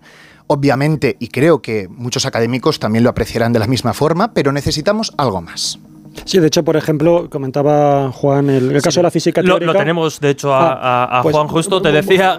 Muy, muy, rápido, por ejemplo, sí que en física teórica hay determinadas cuestiones que no digo que todo el mundo, pero que sí que eh, filósofos de la ciencia pueden considerar como pseudociencia. El caso, por ejemplo, de la teoría de cuerdas está muy discutido y si tú coges, creo que Mario Bunge, por ejemplo, algunos de estos eh, filósofos de la ciencia lo clasifican. Y también en otros aspectos, eh, por ejemplo, en teoría económica, tal, hay determinadas cuestiones que, se consideran, que ellos lo consideran pseudociencia y es cierto que hay otros muchos que no y de hecho se imparte y está recogido en los currículum de universitarios dar la teoría de cuerdas y no hay ningún problema. Pero, pero es así, o sea, hay un debate sobre el tema porque como todavía no hay evidencia de la existencia de las cuerdas, claro. pues claro, no saben si están persiguiendo efectivamente unicornios o, algo por el estilo, ¿no? Juan, te, tenemos y no sé si tu reflexión iba precisamente en esa, en esa dirección. Efectivamente, iba en esa dirección, ¿no? El hecho de que, de que hay eh, ciencia pura y dura que se establece como, bueno, absolutamente es bajo esos cánones y nadie discute, como es esa, esa física teórica, por ejemplo, y como, bueno, pues un poco lo que ha dicho también Juanjo, ¿no? El hecho de que eh, parece que se, se lo diré, se eh, bueno, se le da un, carácter mucho menos elevado a la para, para, psicología, teniendo en cuenta que en otros campos de la ciencia que parece que nadie discute, pues tiene ese mismo camino de especulación, ¿no? Hasta averiguar el origen de ciertas cosas. Eh, lo cual, bueno, pues siempre me ha sorprendido. Por eso decía antes que quizá, al menos para mí, yo no sé si desde ese punto de vista ingenuo, pues eso de llamarle protociencia o pseudociencia, pues eh, quizá lo que estamos es limitando y cortando, lo decías muy bien Alex, el hecho de que más gente entre en ese campo para intentar averiguar si lo que se dice que realmente hay detrás de estas para psicologías o de, estas, de estos elementos tan extraños y extraordinarios, pues pueda darse una solución al final, ¿no? Por lo tanto, yo creo que desde luego lo que estás haciendo tú, también otros, otros investigadores, eh, que es aplicar el método científico a rajatabla para llegar a esa conclusión final, sea la que sea, la verdad es que eso ya para mí es ciencia pura y dura. Y al hilo de un poco de lo que comentas, Juan, permíteme una pregunta. Nos quedan aproximadamente unos 10 minutos y vamos a intentar ir a saco con una serie de cuestiones que yo creo que pueden ser interesantes. Pero claro, Alex, insisto, no sé, esta pregunta ya se sale un poco quizá más de la órbita, más se suda un poco de los minutos que, llevamos. Pero claro, al hilo de lo que comenta Juan, eh, nosotros hoy aquí te tenemos a ti un poco como, mm, eh, bueno, pues como, como representante de, bueno, de ese perfil académico que intenta, desde luego, abordar estos fenómenos anómalos desde el punto de vista científico, aplicando el método, alejándonos un poco de, de, creencias, pero yo no sé cuántos perfiles como tú realmente podemos encontrar, vamos a decir, en España, ya no sé, ya no sé fuera, aunque también los hay, claro. Bien, yo tampoco lo sé. No tengo, no tengo un número, no tengo un número exacto. Quiere decir que hasta cierto punto es esperanzador y desolador a la vez, ¿no? Mira, tengo claro que no somos legión. ¿De acuerdo? Tengo claro que no somos legión y también tengo clara otra cuestión y es que cuando alguien aborda ¿no? el estudio científico de estos temas o se posiciona radicalmente en contra o se posiciona radicalmente a favor. Y con lo cual ya hay una distorsión a priori realizada de la narrativa y, de, y del planteamiento ¿no? que tenemos que utilizar si pretendemos ejercer la, la, ciencia rigurosamente a través del método. Entonces, em, no tengo un dato exacto y preciso para darte. Lo que sí te puedo decir es que fuera de España hay bastantes profesores que están en la misma línea ¿no? Eh, en la que voy yo, que es la de la psicología anomalística. Eso te iba a decir, ¿esa disciplina sería una especie de, de puente entre las dos trincheras?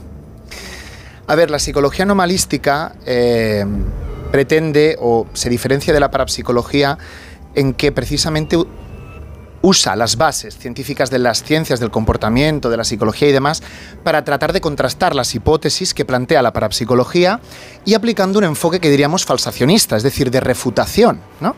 Entonces, ¿este enfoque en qué consistiría? En que si yo no puedo llegar a alcanzar la refutación de una hipótesis ¿no? que plantea la parapsicología, no me quedará más remedio que decir que algo anómalo he obtenido. Al menos digo algo anómalo considerando las características de, la, definición de parapsicología, de sus objetos de estudio, eh, porque claro, volvemos otra vez a lo mismo. Si pudiéramos definir ¿no? y aportar una descripción no antagónica al objeto, es decir, que caracterizara realmente el objeto de estudio, pues entonces eh, quizás podríamos ir más allá de la afirmación de que hemos obtenido algo anómalo.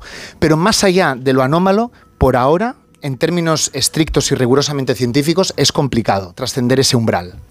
Y rápidamente, yo entiendo que quizás estas preguntas puedan resultar, no sé si más eh, polémicas, ¿no? Para, para el oyente convencional de esta clase de programas.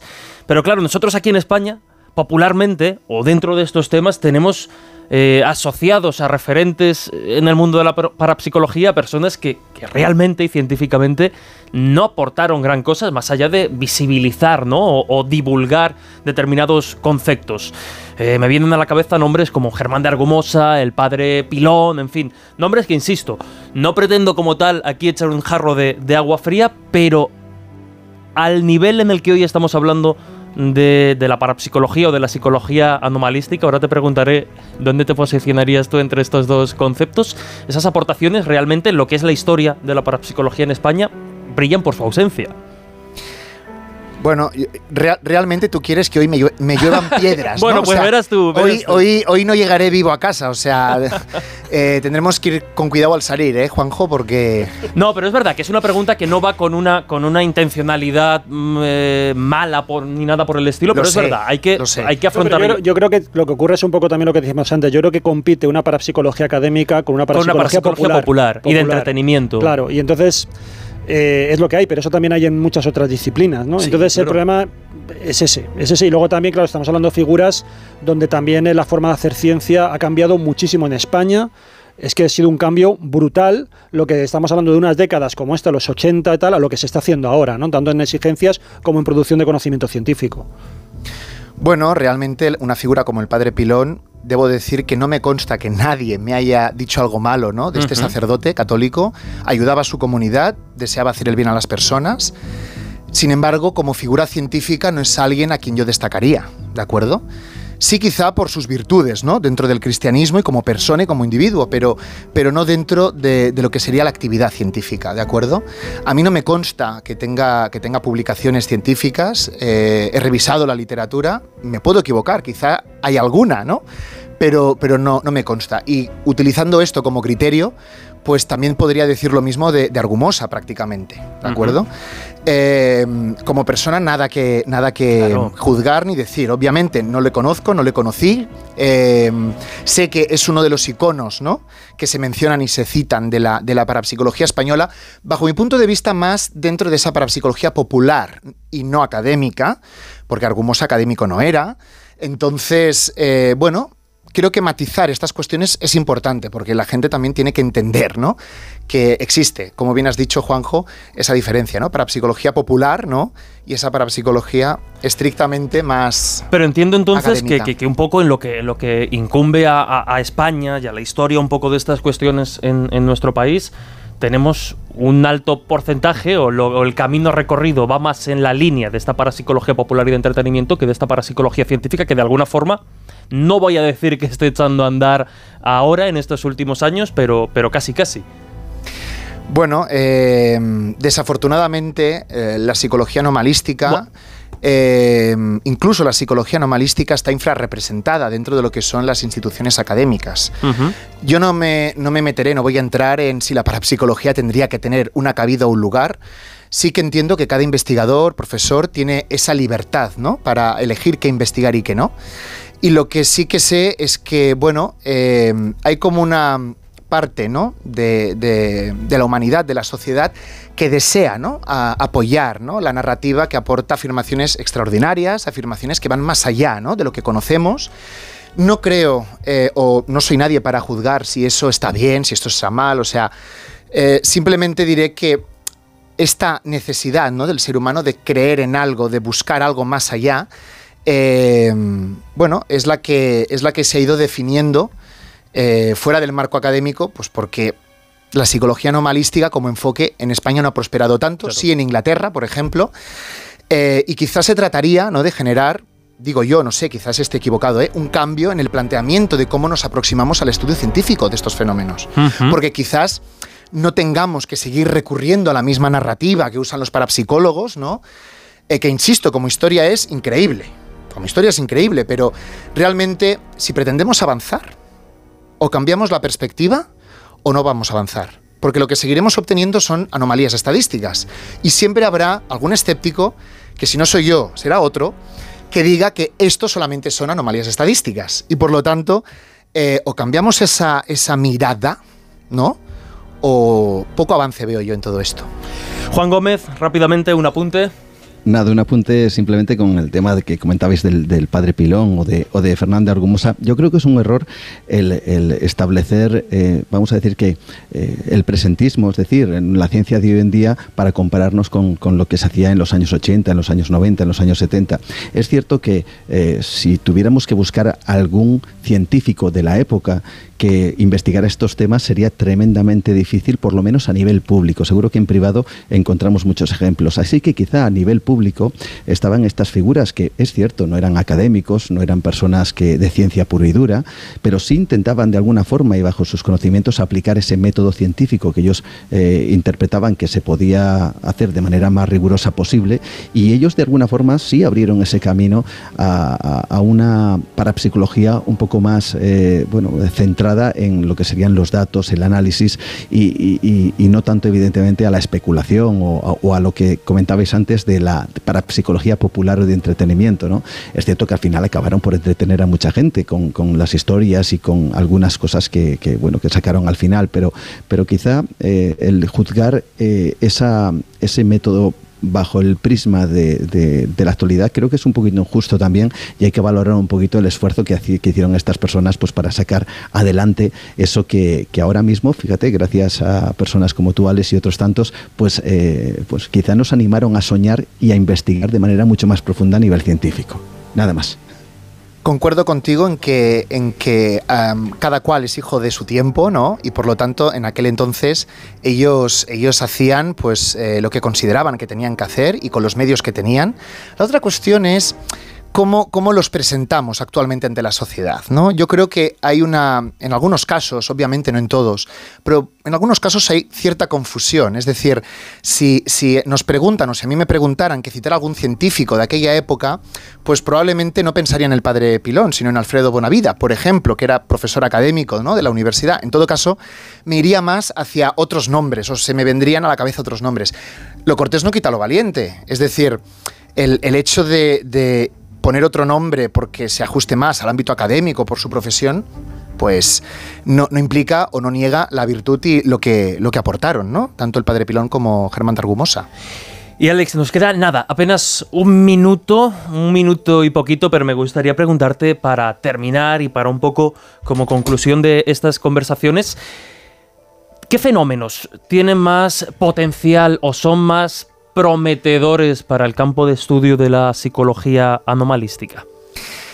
A ver, yo te puedo decir que de acuerdo con las revisiones que se han hecho em, y con los resultados en base ¿no? a ese umbral ¿no? que se esperaría ¿no? obtener por azar, em, el fenómeno, supuesto fenómeno ¿vale? Que, estaría como más favorable sería el de, la, el de la cognición anómala, el de la retrocognición, el atribuido a la visión remota. De hecho, los experimentos de visión remota son los que han aportado mayores tamaños del efecto, ¿vale? En comparación o en relación a otros experimentos relativos a otro tipo de fenómenos. Este fue uno de los criterios que también tuvimos en cuenta nosotros a la hora de replicar o, querer, ¿no? Replicar cuestiones de esta índole. Pues te agradezco, Alex, de verdad los minutos que nos has dedicado para aclarar conceptos. A veces es necesario, ¿no? Escuchar también, eh, bueno, pues esta otra narrativa o esta otra versión alternativa de lo que hasta ahora entendíamos como parapsicología y quizá poco a poco vayamos cambiando un poco el concepto como, como psicología anomalística. Recordamos, Alex Escola, profesor de Estadística y Metodología de la Universidad Pontificia de Comillas, ahí es nada. Gracias de verdad por acompañarnos esta semana en el Colegio Invisible. Ha sido un placer. Gracias a vosotros, un placer también. Y como no, Juan Gómez, siempre con sus apuntes y su conocimiento, nosotros nos escuchamos la semana que viene, compañero. Claro que sí, la semana que viene y ha sido un placer escuchar a Alex Escola, que es un auténtico lujo tenerle en el programa. Un abrazo, hasta la próxima. Un abrazo fuerte. Has entrado en el Colegio Invisible con Jesús Ortega en Onda Cero.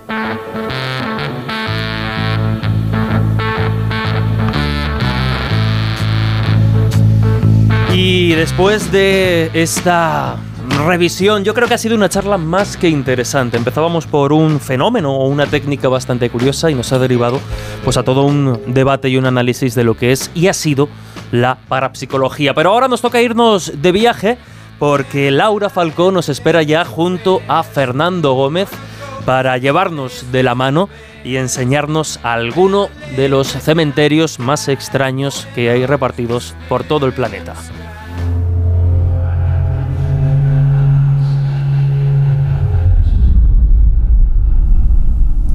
Hoy tenemos en el Colegio Invisible a Fernando Gómez. Él es nacido en Barcelona en 1957, es colaborador habitual de diversos medios de comunicación a nivel nacional sobre temas de historia y misterio y ha publicado nueve novelas. Él también es autor de La Vuelta al Mundo en 80 Cementerios, libro que hoy nos ocupa, y El Mundo a través de sus cárceles, ambos publicados por Luciérnaga. Fue galardonado con el premio Más Media del Colegio de Detectives Privados de Cataluña en el año 2015 por su novela Distancias Cortas y en 2016, con Los vampiros de papel, se proclamó ganador del premio Incógnitas Oblicuas. Bienvenido al programa. Fernando. Hola, muy buenas, muy buenas noches, Laura. A ver, la primero que te quiero preguntar, lo primero que te quería preguntar es cómo un tema quizás considerado tan tétrico, tan solitario como los cementerios. Pues la casualidad, la casualidad hizo de que yo estaba, pues colaboraba con, en un programa de radio, entonces el presentador y productor Alfonso Trinidad pues me comentó, oye, ¿por qué no haces una cosa que sea eh, semanal, eh, que tenga una continuidad? Entonces no se me ocurría nada y de golpe borrazo recordé que cada vez que voy a París pues voy al Père Lachaise, al igual que a los otros cuatro eh, cementerios y que además me encanta. Entonces vi que había un, un medio de, poder contar una serie de historias, sobre todo humanas, de las personas que estaban enterradas, y empecé con ese cementerio para eh, continuar con los más famosos, como puede ser Highgate y, y, todos estos. Entonces llegábamos al capítulo 12 y me dijo, hombre, esto puede durar toda la vida, puedes llegar hasta 80. Y digo, bueno, 80, como el libro de eh, Julio Verne. y a partir de esa idea eh, es cuando decidí escribir el libro porque eh, el libro comienza en Amiens, que es donde está la maravillosa y la nunca vista suficientemente tumba de, Julio Verne, una, una maravilla eh, que según dicen, yo no lo he comprobado, pero según dicen, la sombra de la mano que está saliendo de, la tumba, de la mortaja, que es el cuerpo de Julio Verne, pues eh, la sombra en un equinoccio marca la fecha de su nacimiento, o sea, tapa la fecha de su nacimiento, y en el otro la fecha de su muerte. Es una cosa que ha habido, ha habido, gente que la, ha llegado a escribir, yo no, no, he, no he estado los dos equinoccios para comprobarlo. Si te parece, vamos a ir viendo algunos cementerios. Háblanos primero, por ejemplo, de uno que me ha sorprendido, que es el cementerio colgante de Sagada. Bueno, estos son brutales, son estos que nuestra cultura no, no llega a, comprender porque son unos, unos ataúdes ya últimamente ya son menos los que los que cuelgan allí, más que enterrar los cuelgan, los meten en ataúdes y los suspenden en, en un acantilado. Eh, al ser de madera los, eh, los ataúdes, es lógico, eh, pues el deterioro del paso del tiempo pues los va deteriorando y eh, acabas viendo desde la lejanía pues los huesos, eh, la, el cráneo. Están durante, durante años preparando eh, los ataúdes para subirlos, o sea que no va de un día para otro, o sea que está vivo la persona que, que, que, posteriormente se ha enterrado. Entonces es una atracción turística, pero cada vez son menos, porque además es un peligro, porque tienen que estar colgados cuando le llevan, cuando es el día de todos los santos, pues tienen que acercarse allí, tienen que estar suspendidos y ya no, ya no hay. Siguen dando permiso el Estado, pero cada vez menos. Es que, claro, me imagino incluso ya para los pobres sepultureros, o sea, colgar esos ataúdes de ahí arriba es un peligro, vamos. Al final igual acaban ellos en uno, en uno de los ataúdes también. pero es eso, lo, peor, lo, más sorprendente es eso, que la, podredumbre de la madera, pues permite que se pueda ver los cadáveres allí tremendo, mm. Vamos, si te parece, ahora a la otra punta del mundo, hasta un cementerio que alberga en su interior a un personaje tan atractivo como escalofriante. Hablamos de Marie Lobo y evidentemente la reina del vudú y como no del cementerio número uno de San Luis en Luisiana. Claro, el de San Luis es, precioso, yo creo que es de los más bonitos. Estados Unidos tiene bastantes cementerios bonitos, pero este es la originalidad de que está muy cerca del Mississippi, ¿Y qué ocurre? El Mississippi tiene bastantes subidas, casi todos los años tiene una subida de nivel, entonces, ¿qué hace? Entra en el cementerio, eh, no todas las tumbas están bien cerradas, eh, otros mausoleos, entonces eh, se acaban saliendo y flotando por el Mississippi los ataúdes como si fueran, si fueran barcos. Allí, el que vaya a Nueva Orleans, pues puede acercarse, aparte de ver el, Museo del Vudú, que, que, está, que está de puertas abiertas para todo el mundo, y puede visitar pues la tumba que en su día tendrá Nicolas Cage. Nicolas Cage tiene ya allí en, vida ha comprado una. Compró, bueno, porque de, hecho, si no me equivoco, compró la casa La Lori, que es una de las casas malditas por excelencia. Sí, ya, ya, la ha vendido. Si no recuerdo mal, hace ya tres o cuatro años la vendió, no sé si por problemas económicos o porque ya empezaba, empezaba a darle miedo. Porque, sinceramente, es eh, uno no puede creer en esas cosas, puede creer o no creer, pero aunque no creas hay que tener ese respeto a, a, que haya habido unas fuerzas que, que, te, que, te, llegan a asustar. Hay lugares eh, con unas fuerzas telúricas tremendas. Y hay, un, y hay un lugar, yo siempre me acuerdo y lo hablaba con, con Pablo Villarrubia, del, el, la en la playa del desembarco de Normandía, yo nunca, yo soy una persona que, que, no creo excesivamente en esas cosas, pero noté unas cosas muy extrañas en la playa de Normandía, como que allí había habido muertos, como allí había unas, una serie de curiosidades que la persona que es más sensible las, las, las nota en más sitios. Yo ahí puedo garantizar que sí, noté algo. No sé lo claro, yo siempre, eh, yo como sensitiva siempre digo lo mismo, puede uno no ser sensitivo, pero hay lugares que aunque solo sean las impregnaciones que quedan ahí, eh, la maldad humana incluso, se queda como atrapada entre las paredes, como ocurre por ejemplo en campos de concentración y eh, la verdad es que se nota, o sea, incluso el menos sensible de los seres humanos nota que ahí hay algo que no es bueno precisamente. sí que es cierto, sí. Sí, y cosa que en los cementerios no se da excesivamente porque no es un sitio de dolor. El cementerio ya ha llegado después del dolor. Eh, sí, que, sí que hay, tú lo has recorrido y creo que lo conoces bastante bien, el de Grace en, en Edimburgo, que está lo de la tumba de Mackenzie. Ahí se han ocurrido una serie de cosas muy curiosas, desde encontrarse a niños que habían perdido el conocimiento, se habían despertado y estaban jugando con la cabeza del, de Mackenzie, jugando a fútbol, a que tuvieron que cerrar esa parte de, no, no, o sea, nosotros estuvimos hace relativamente poco con un grupo y mm. tienes que firmar una autorización conforme tú te responsabilizas de entrar allí y hay guías que no quieren entrar porque han tenido experiencias realmente, vamos, traumáticas, de desmayos, como dices tú, o de arañazos y de cosas inverosímiles. sí, sí, sí, sí sí, sí, que, que bueno, ¿cómo me ha pasado? O sea, desde allí con un rasguño que dices, no, es que ni lo he notado y ahora descubro que se me ha, ocurrido esto. Eh, ya te digo, y, no, y, los cementerios no son lugares de dolor. Te puedes encontrar un lugar de dolor, pues lo que, eh, lo que tú comentabas, en un campo de concentración, en una cárcel, en un manicomio. Entonces, en esos lugares sí. El cementerio hay cosas, eh, pero no, no tantas en tal medida. Bueno, el de,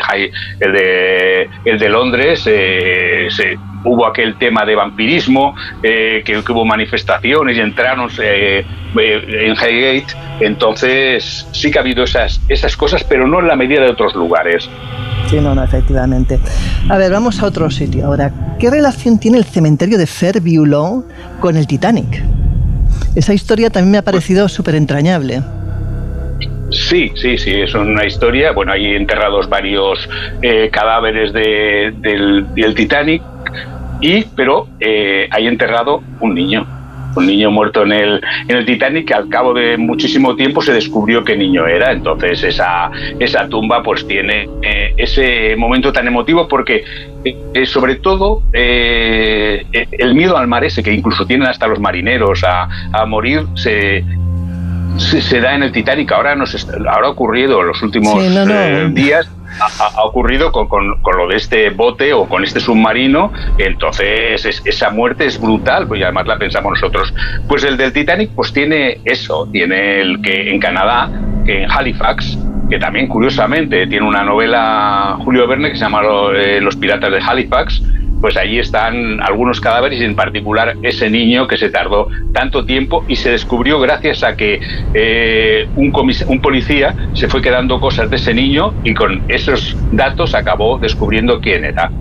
Madre mía, la verdad es que es sorprendente a veces eh, las vueltas, las causalidades o casualidades que tiene la vida que te llevan a respuestas mm. inverosímiles, ¿no? ¿Cuál dirías para ti que es el cementerio más bonito y también cuál es el más inquietante? Mm, pues los bonitos es que cada uno tiene su encanto. Yo hay uno que siento debilidad. Hay debilidad que es el de Sevilla.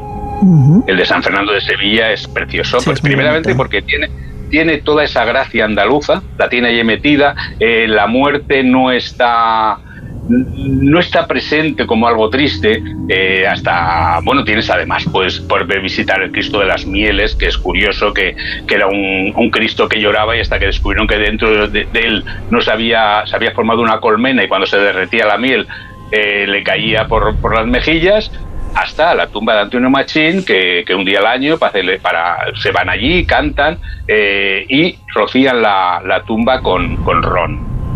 Este es uno de los bonitos si me dijeras dos, eh, dos eh, de arte de arte funerario, te diría dos esculturas.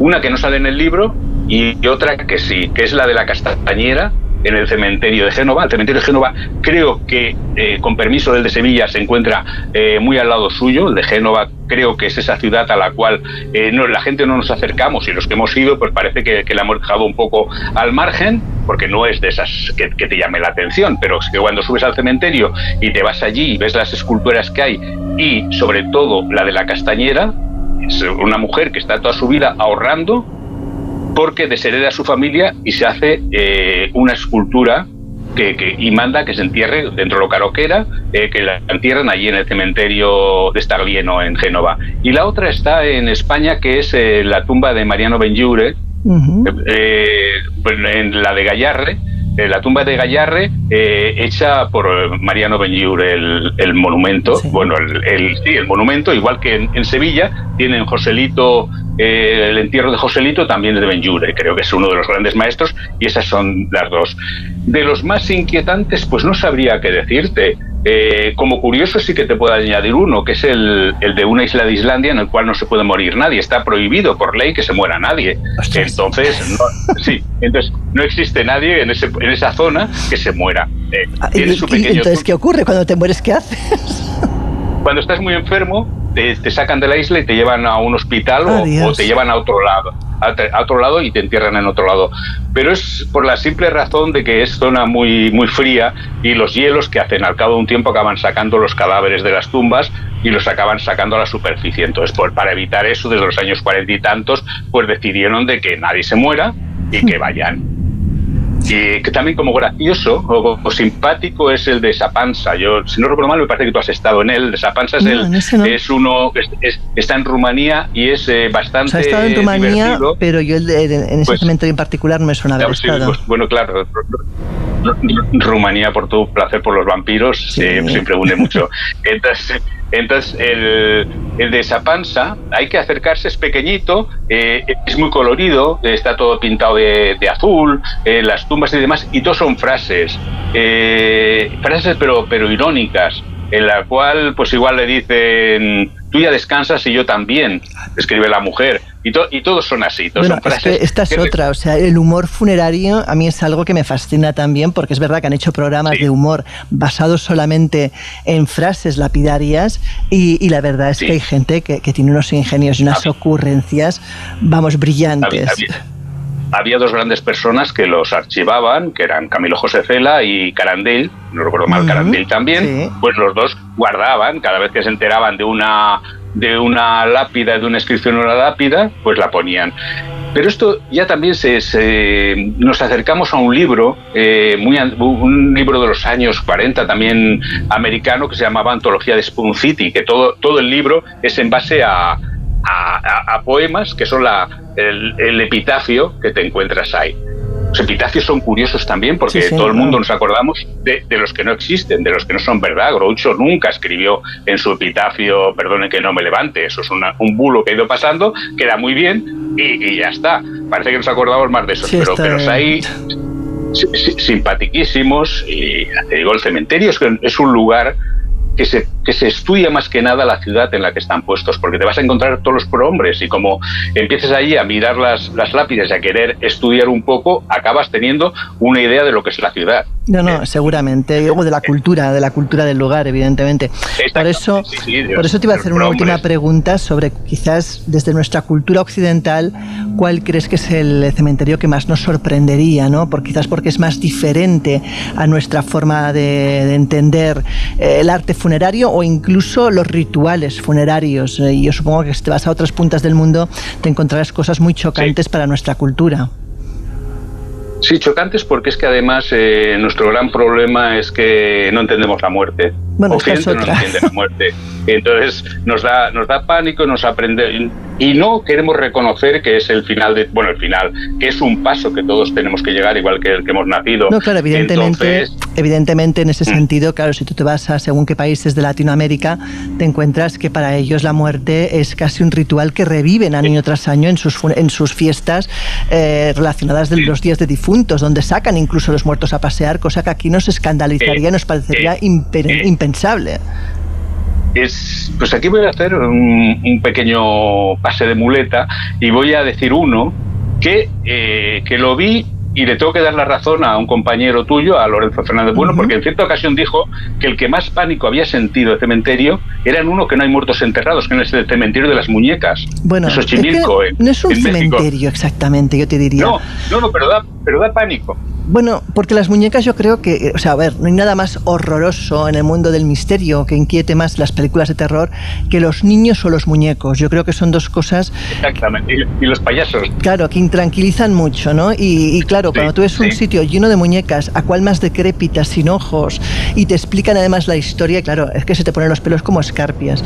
Pero yo no sé si lo definiría como un cementerio, más allá de que ahí murió pues una niña no. y murió Julián, ¿no? Pero no es exactamente sí, un cementerio quizás al uso. Sí, no, lo pongo porque es que tampoco quería cebarme en el en, en México en esa en esa festividad que tienen de los muertos porque no entraba dentro diferente. tampoco tampoco, tampoco de los cementerios. Pero que es, ese tipo de culturas es, hay una hay un cementerio inmenso que vas caminando por la calle, acabas metido dentro y no sabes el por qué, que es la ciudad de los muertos en, en el Cairo. En el Cairo, ahí es donde se junta la vida y la muerte, que, eh, pero en total armonía.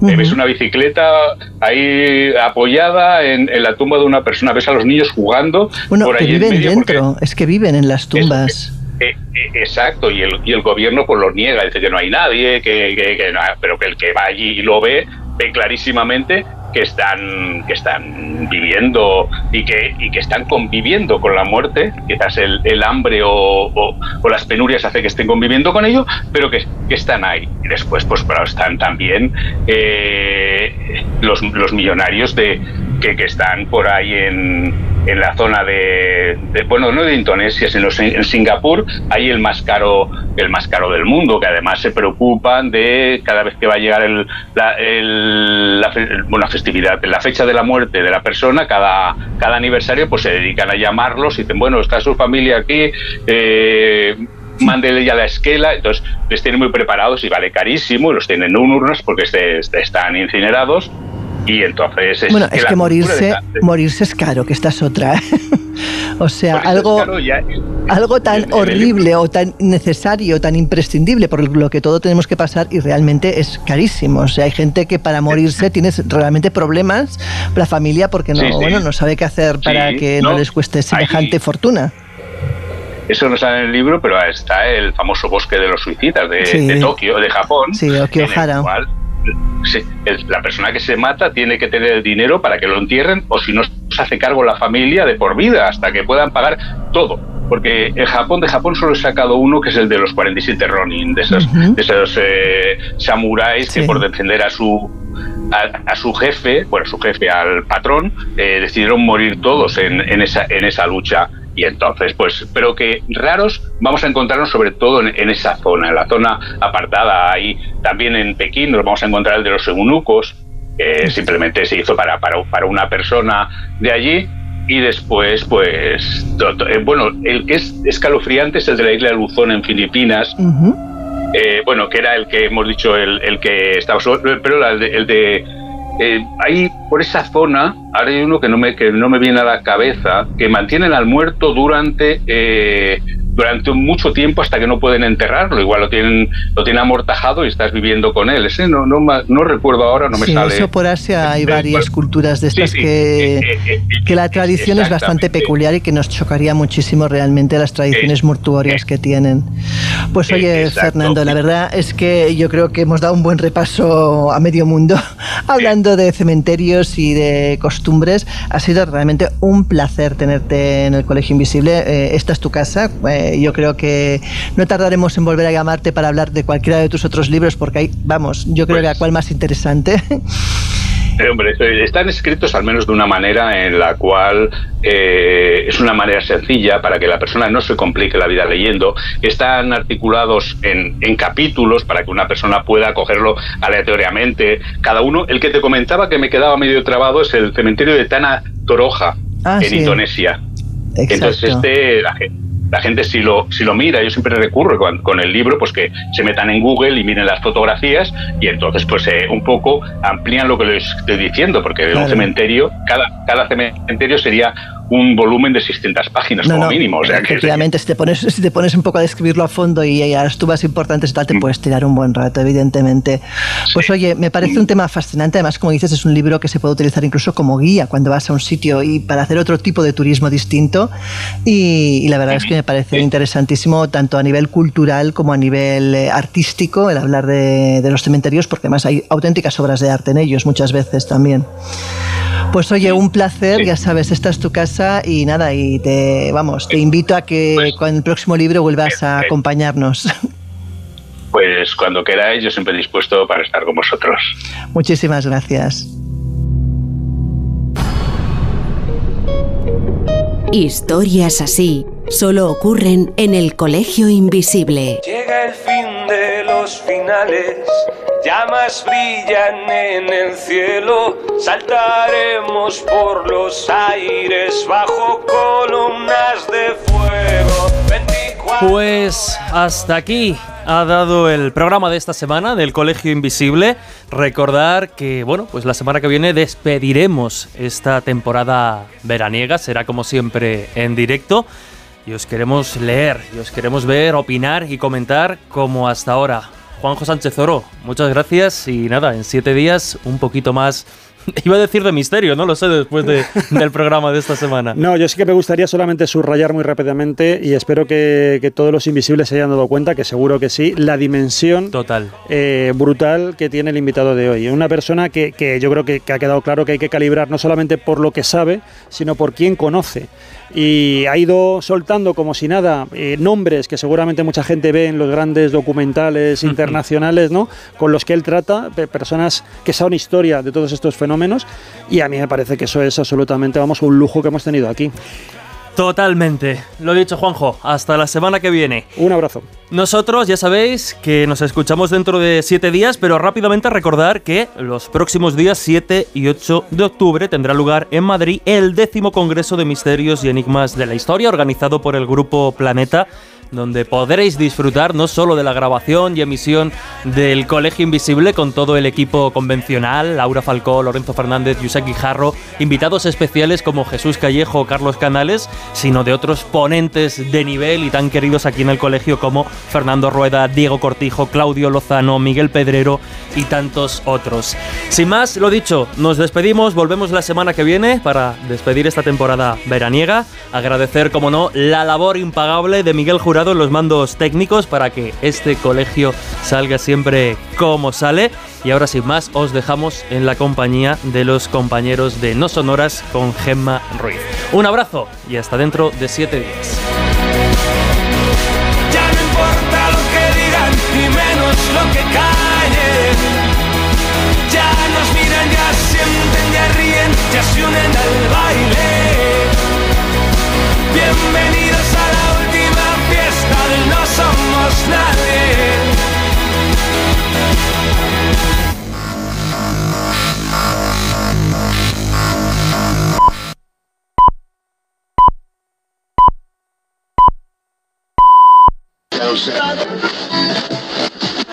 I'm.